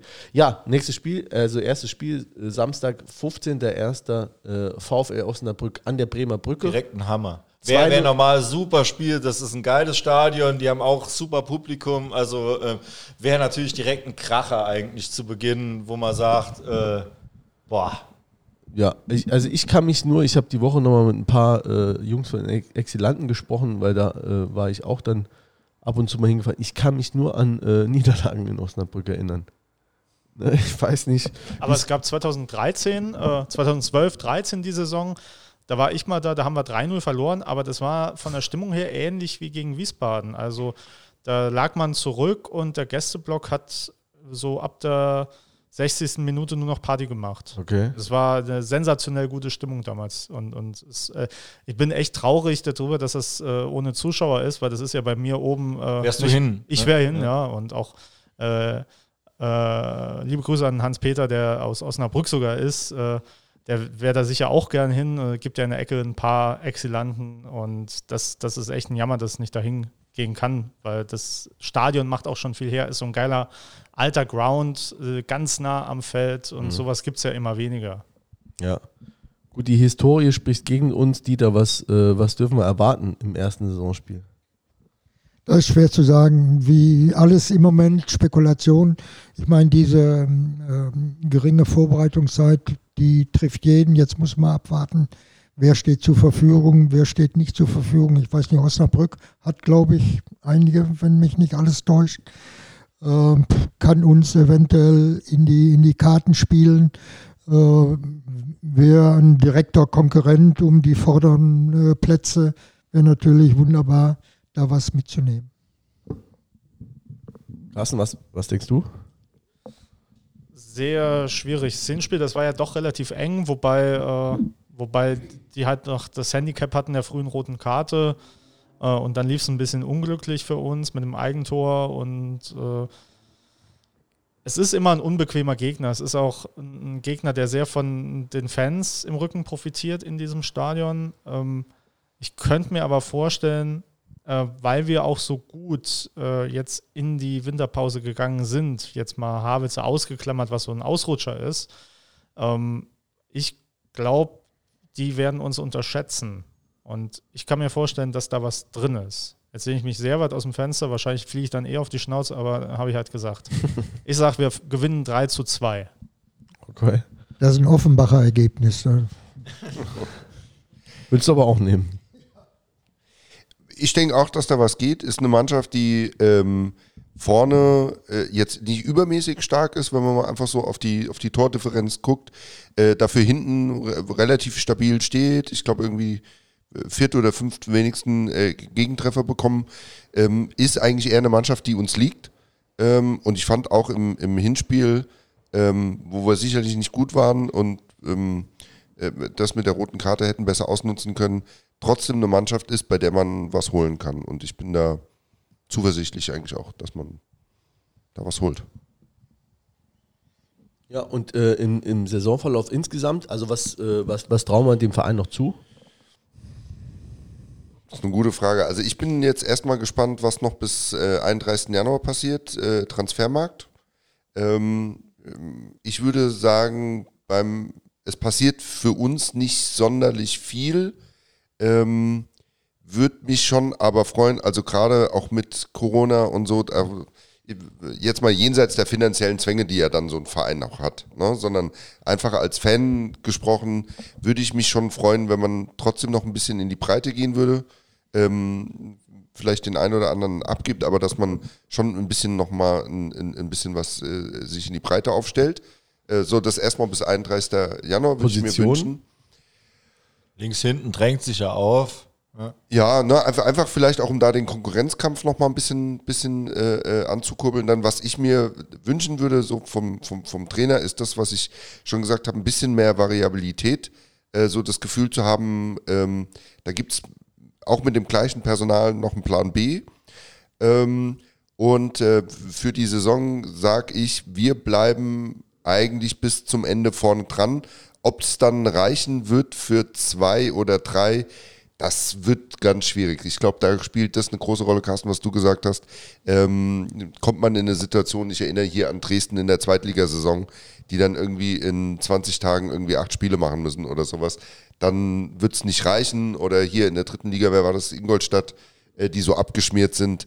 Ähm, da gehört, glaube ich, auch viel Glück dazu. Das kann uns aber eben auch in die Karten spielen, dass Braunschweig, Meppen, äh, Mannheim oder äh, der Club aus der Pfalz, dass die in diese Schwierigkeiten geraten und diese Spiele haben und dann bist du ruckzuck wieder oben dran. Aber Prognose ist, wir spielen weiterhin oben mit. Wir werden nicht großartig nach unten gucken müssen und die Frage ist eher, ist das eine Saison, die dann am Ende austrudelt, weil nach oben, nach unten nichts mehr geht oder schaffst du es äh, in Schlagdistanz zum dritten Platz zu bleiben? Ich denke, äh, klar, wenn wir nochmal so punkten wie jetzt in der, in der Hinrunde, dann sind wir natürlich bis zum, bis zum Ende oben dabei. Ich sehe es noch nicht ganz, weil ich denke, die ganzen Brocken haben wir schon hier gehabt. Wir haben die fast alle auswärts ähm, jetzt in der, in der Rückrunde. Klar, wenn natürlich keine Zuschauer sind, dann nivelliert sich das noch mal ein bisschen der Nachteil. Ähm, dafür kommt diese, diese Corona-Unwägbarkeit äh, ins Spiel.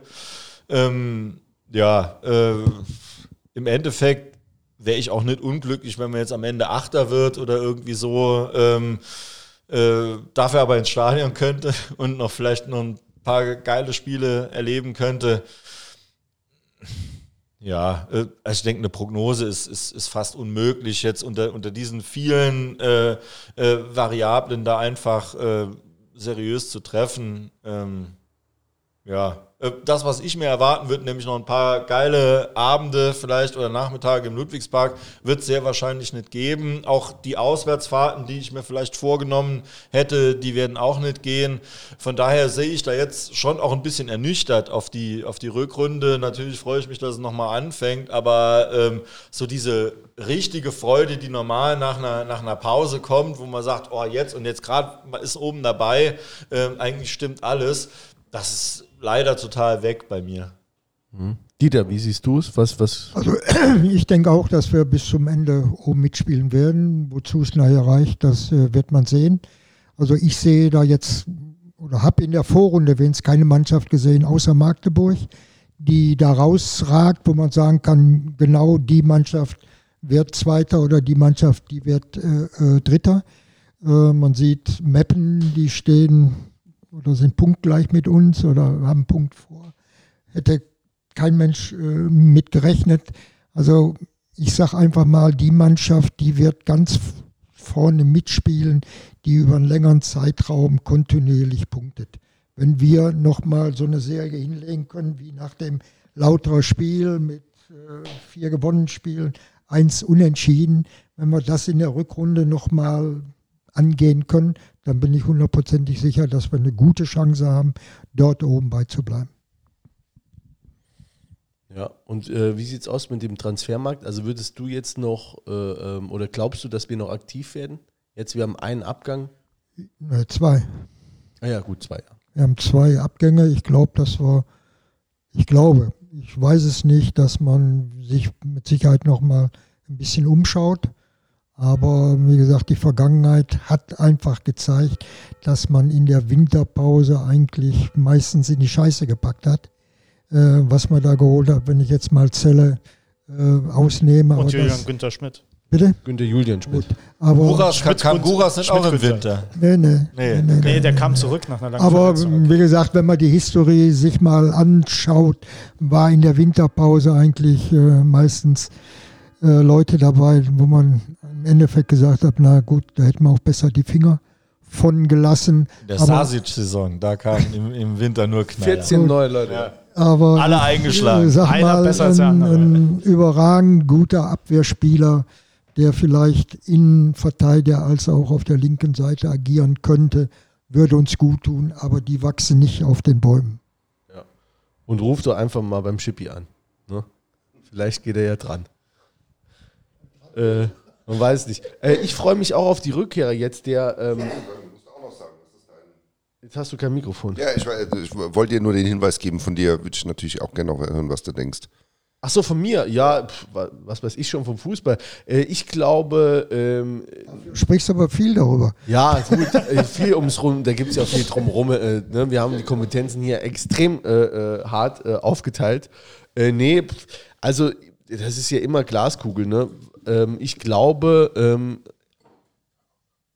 ah, nee, ich dachte gerade, es ist. Kill. Gomez. Ja.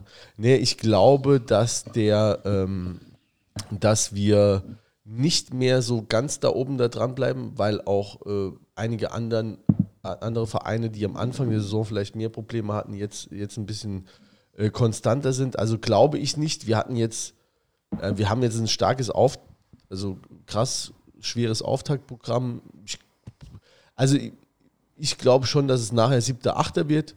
Ähm, für mich wäre es aber trotzdem auch dann noch eine super Saison. Und ähm, wenn ich mir dann überlege, und das habe ich beim letzten Mal schon gesagt, glaube ich, äh, wenn wir dann in Lautern spielen und da habe ich meinen Ziegelstein schon wieder äh, zurechtgelegt für, die, für, das, für das Rückspiel, die da, wenn wir siebter, Um achter werden. Buwe in den Rucksack und, zu packen. Und können Lautern äh, äh, ähm, die, die Aufstiegssuppe äh, schön versalzen, ähm, dann wäre es für mich eine ähm, wunderbare Saison. Und wenn wir ein paar schöne Spiele noch sonst sehen, die Stimmung ist gut, wenn sie dann wieder zurückkommen, ich sage mal, vielleicht im März, April kommen wir wieder zurück, äh, März hoffentlich und ähm, oder Februar, dann war es dann war's eine gute Saison. Ne? Und ich denke jetzt auch, ich freue mich auf den Zelle wieder. Uafero äh, kommt erst, wird erst Ende Februar, Anfang März wieder erwartet.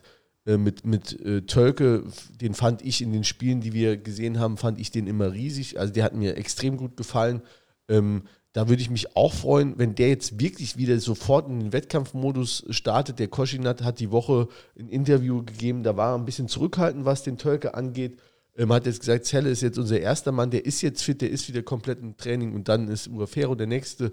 Ähm, aber ähm, ja, also das, das würde mich freuen, wenn, wenn die alle wieder zurückkommen. Ähm, und dann haben wir auch eine starke Innenverteidigung und dann können wir sicherlich auch ein paar schöne Spiele sehen. Das wäre so äh, mein Ausblick. Wollten wir sonst noch was? Wir haben jetzt auch schon wieder einiges auf dem Tacho drauf, ne? Ich, aber habt ihr noch was jetzt konkret? Also, weil ich habe jetzt wieder so, so einen harten Cut. Ich sehe ein müde Gesicht. Pokal. Pokal. Saarland-Pokal. Ach, Saarland-Pokal. Kirmespokal. Wann ist der denn im März, ne? März Ende erst. März. Ja. Gegen wen spielen wir nochmal? Homburg, oder? Große Überraschung. Ja, den Saarland-Pokal muss man, da, also eigentlich Ja. muss man den als FCS doch immer gewinnen wollen. Oder, oder einfach müssen wir den. Äh, dieses Jahr brauchen wir das nicht, weil wir unter den ersten vier kommen. Dann bist du automatisch für die DFB-Pokal-Hauptrunde qualifiziert. Aber so ein Pokal passt noch in unser Dieter Ferner, Vitrine. Aufstiegsschwur im Studio Blau-Schwarz. Nein, unter den ersten vier. als Vierter steigst du nicht auf und als Dritter auch nicht Ja, ich habe da automatisch. jetzt einen Bild-Zeitungsslogan draus gemacht. Ne? Aber da, das ist doch gut, dann darf die Betriebsmannschaft vom Saarländischen Fußballverband äh, darf dann am Pokal teilnehmen, schon wieder. Äh, stimmt, ja, ja gut. In der ersten Runde rausfliegen, wie Ja, immer. wie immer. Dann sind gibt es ein Pokaltrikot und unsere Elf macht das. Dann. Ja. Ähm, was mich äh, noch als Abschlussfrage vielleicht interessiert, weil es auch in diesem Jahr jetzt stattfindet, ähm, ist jetzt außerhalb vom FC, eignet sich vielleicht deswegen gerade zur Abschlussfrage, ähm, schaut ihr beide denn äh, die anstehende äh, WM in äh, Katar Ende des Jahres? Denk nicht. Oh, guck mal da, große Es Worte. interessiert mich wirklich, also wie, vielleicht frage ich also öfter mal Gäste, Ich denke, also natürlich ist das Katar ist aus ganz vielen Gründen scheiße. Dann noch im Winter und hin und her. Im Endeffekt guckt man dann doch, hängt natürlich viel vom Abschneiden der deutschen Mannschaft ab. Aber wenn Fußball läuft, im Zweifelsfall gucke ich es dann doch, ne, weil die Alternativen sind noch schlechter. Und natürlich kann das sportlich trotzdem ein super Turnier werden. Und äh, wie gesagt, es hängt viel vom Abschneiden der deutschen Mannschaft ab. Ich bin keiner, der jetzt sagt, ich boykottiere das aus den, den Gründen. Weiß ich genau, werde ich nicht durchhalten. Ich bin 1982 Fußball sozialisiert worden mit der WM in Spanien. Eigentlich so das Grausamste, was Deutschland jemals gespielt hat. Ähm, übrigens, äh, äh, Buchtipp. äh, äh, es gibt ein äh, Buchtipp, es gibt ein Spiel, äh, ein Buch über das Spiel Deutschland-Frankreich 1982 Halbfinale. Kann ich jedem empfehlen. Das ist super, dieses Buch. Ähm, mir fällt leider der Autor nicht ein, aber googles ähm, die Nacht von Sevilla irgendwie und wie das den deutschen Fußball geprägt hat und jeden, der damit aufgewachsen ist oder der das gesehen hat. Ähm, wie gesagt, tolles Buch und äh, da schockt mich auch eine WM in Katar nicht. Die geneigten Hörer werden es erkannt haben. Ich habe die Gäste gefragt und Peter hat erstmal einen langen Monolog gehalten. Also äh, du, Klassiker. ja, du ähm, äh, Carsten, du hast gesagt, also du guckst eher nicht. Nee, also äh, es kann passieren, dass mir dann das wie Peter passiert, dass ich dann durchschalte und da hängen bleibe, aber ich werde es auf jeden Fall nicht aktiv gucken, weil äh, es, es gibt halt irgendwann den Punkt, der ist eigentlich schon längst überschritten im Fußball, äh, dass, dass gewisse Entwicklungen einen nicht mehr flashen und äh, dann eben auch konkret in Katar Menschenleben kosten. Ähm, und das kann ich nicht so ganz aus dem Kopf rauskriegen. Und ich glaube, das wird so auch der Punkt, wo ich dann vielleicht auch bei der Art von Turnieren aussteige. Also ich kann für mich selber sagen, Bundesliga bin ich schon längst ausgestiegen, so gucken, weil einfach so äh, nur jedes Jahr mir angucken, warum Bayern Meister wird, das finde ich dann irgendwann auch äh, äh, uninteressant. Das ist, als würde mir jemand beim Kinofilm das Ende vorverraten. Dann ich, ich will ein bisschen mehr Spannung drin sehen und das, das äh, Fußballsystem ist halt darauf ausgelegt, dass der erfolgreichste Verein auch wieder die meisten Fernsehgelder kriegt und dadurch noch erfolgreicher wird und noch eine größere Dynastie ist. Eigentlich bräuchte es auch mal so ein bisschen Regularien, wie zum Beispiel im US-Sport. Der ist jetzt, weiß Gott, kein Paradebeispiel äh, für Antikommerz, aber äh, dass dann zum Beispiel die schlechtesten Vereine Zugriff auf die besten Talente haben und so, um da so ein bisschen Ausgleich zu schaffen. Und äh, sowas würde ich mir zum Beispiel bei den Fernsehgeldern wünschen, dass man vielleicht nicht jedes Jahr den Reichsten noch reicher macht, sondern vielleicht auch mal guckt, dass man ein bisschen, äh, äh, ein bisschen die Karten mischt, damit es auch wieder spannender ist. Also, weil, weil Unspannung wird dann irgendwann auch so ein Argument, warum ich es mir nicht mehr angucke. Ja. Dieter, Auersmacher gegen Herrensor oder äh, WM in Katar? Was guckst du? Ja, das kommt natürlich auch auf die Spiele äh, drauf an. Wenn jetzt Deutschland gegen Saudi-Arabien spielt, wüsste ich jetzt nicht unbedingt, ob ich mir das reinziehen würde, aber wenn Deutschland England oder Deutschland Italien, äh, da schaut man sich natürlich an. Äh, gut, äh, ob man dieses Turnier dorthin hätte vergeben müssen, das ist natürlich die zweite Frage. Dazu noch äh, im, im Winter, das haut natürlich auch alles hier durcheinander. Also wenn jetzt wirklich Corona durchschlägt hier, wir können unsere Saison nicht verlängern. Das geht gar nicht, weil wir fangen wieder sehr, sehr früh an, damit wir dann, ich glaube, im November hören wir schon auf. Da beginnt die Winterpause. Also wenn das jetzt hier mit Corona weiter so geht, dann müssen die Nachholspiele bis zum, ich glaube, 28.05. ist die Saison zu Ende, muss die Saison zu Ende sein. Darüber hinaus, wir können nicht einfach die Saison verlängern. Darum, deshalb, weil, deshalb hätte ich schon Kopfschmerzen äh, wegen diesem Turnier. Und äh, das andere, gut, das können wir nicht mehr beeinflussen. Das ist so, da muss dann auch jeder seine eigene Meinung zu haben. Lieber Dieter, lieber Carsten, ähm, das soll es dann hiermit gewesen sein. Vielen Dank, äh, dass ihr heute unsere Gäste wart. Ähm, es hat uns mal wieder bei euch beiden äh, sehr gefreut und äh, ich hoffe auch, äh, dass es äh, bei beiden nicht das letzte Mal war, äh, dass ihr da wart. Und ähm, eine Einladung kriegt ihr auf jeden Fall ähm, erneut. Und ähm, das hat richtig Bock gemacht. ich hoffe, den Leuten gefällt es auch ein bisschen. Ähm, auch wir vom Studio Blau-Schwarz ähm, haben Danke zu sagen. Äh, wir haben letztes Jahr äh, 2021 viel Unterstützung bekommen, äh, viele nette Zuschriften, viele Leute haben uns geschrieben. Ähm, wir wollen das auch weitermachen. Äh, wir haben schon einige Ideen für Gäste, für Sachen, die wir 2022 äh, machen wollen. Äh, das machen wir auch, können das hoffentlich Corona-unabhängig dann auch so durchziehen. Und ähm, ja, wir wünschen euch allen ein frohes, schönes neues Jahr mit uns, mit dem Studio Blau-Schwarz, mit dem FCS-Blog. Ähm, unterstützt das auch, guckt euch die Videos an, ähm, gebt da auch mal einen Euro hin. Ne? Ihr wollt immer die, die äh, Vorberichte, die Nachberichte und äh, Analysen sehen. Ähm, dann muss man es auch unterstützen. Er macht keine Paywall, sondern ne, kann man einfach machen, ist freiwillig. Ähm, man sollte, denke ich mal, alles unterstützen oder alle, die sich mit dem Verein äh, derart intensiv beschäftigen, wie das der Carsten macht. Auch danke nochmal an der Stelle dafür. Das soll es damit gewesen sein. Nur falls jemand, äh, falls äh, keiner von euch noch eine Ergänzung hat, ne? Besser nicht, sonst reden wir nochmal eine Stunde. Ja. Gut, dann Wiedersehen.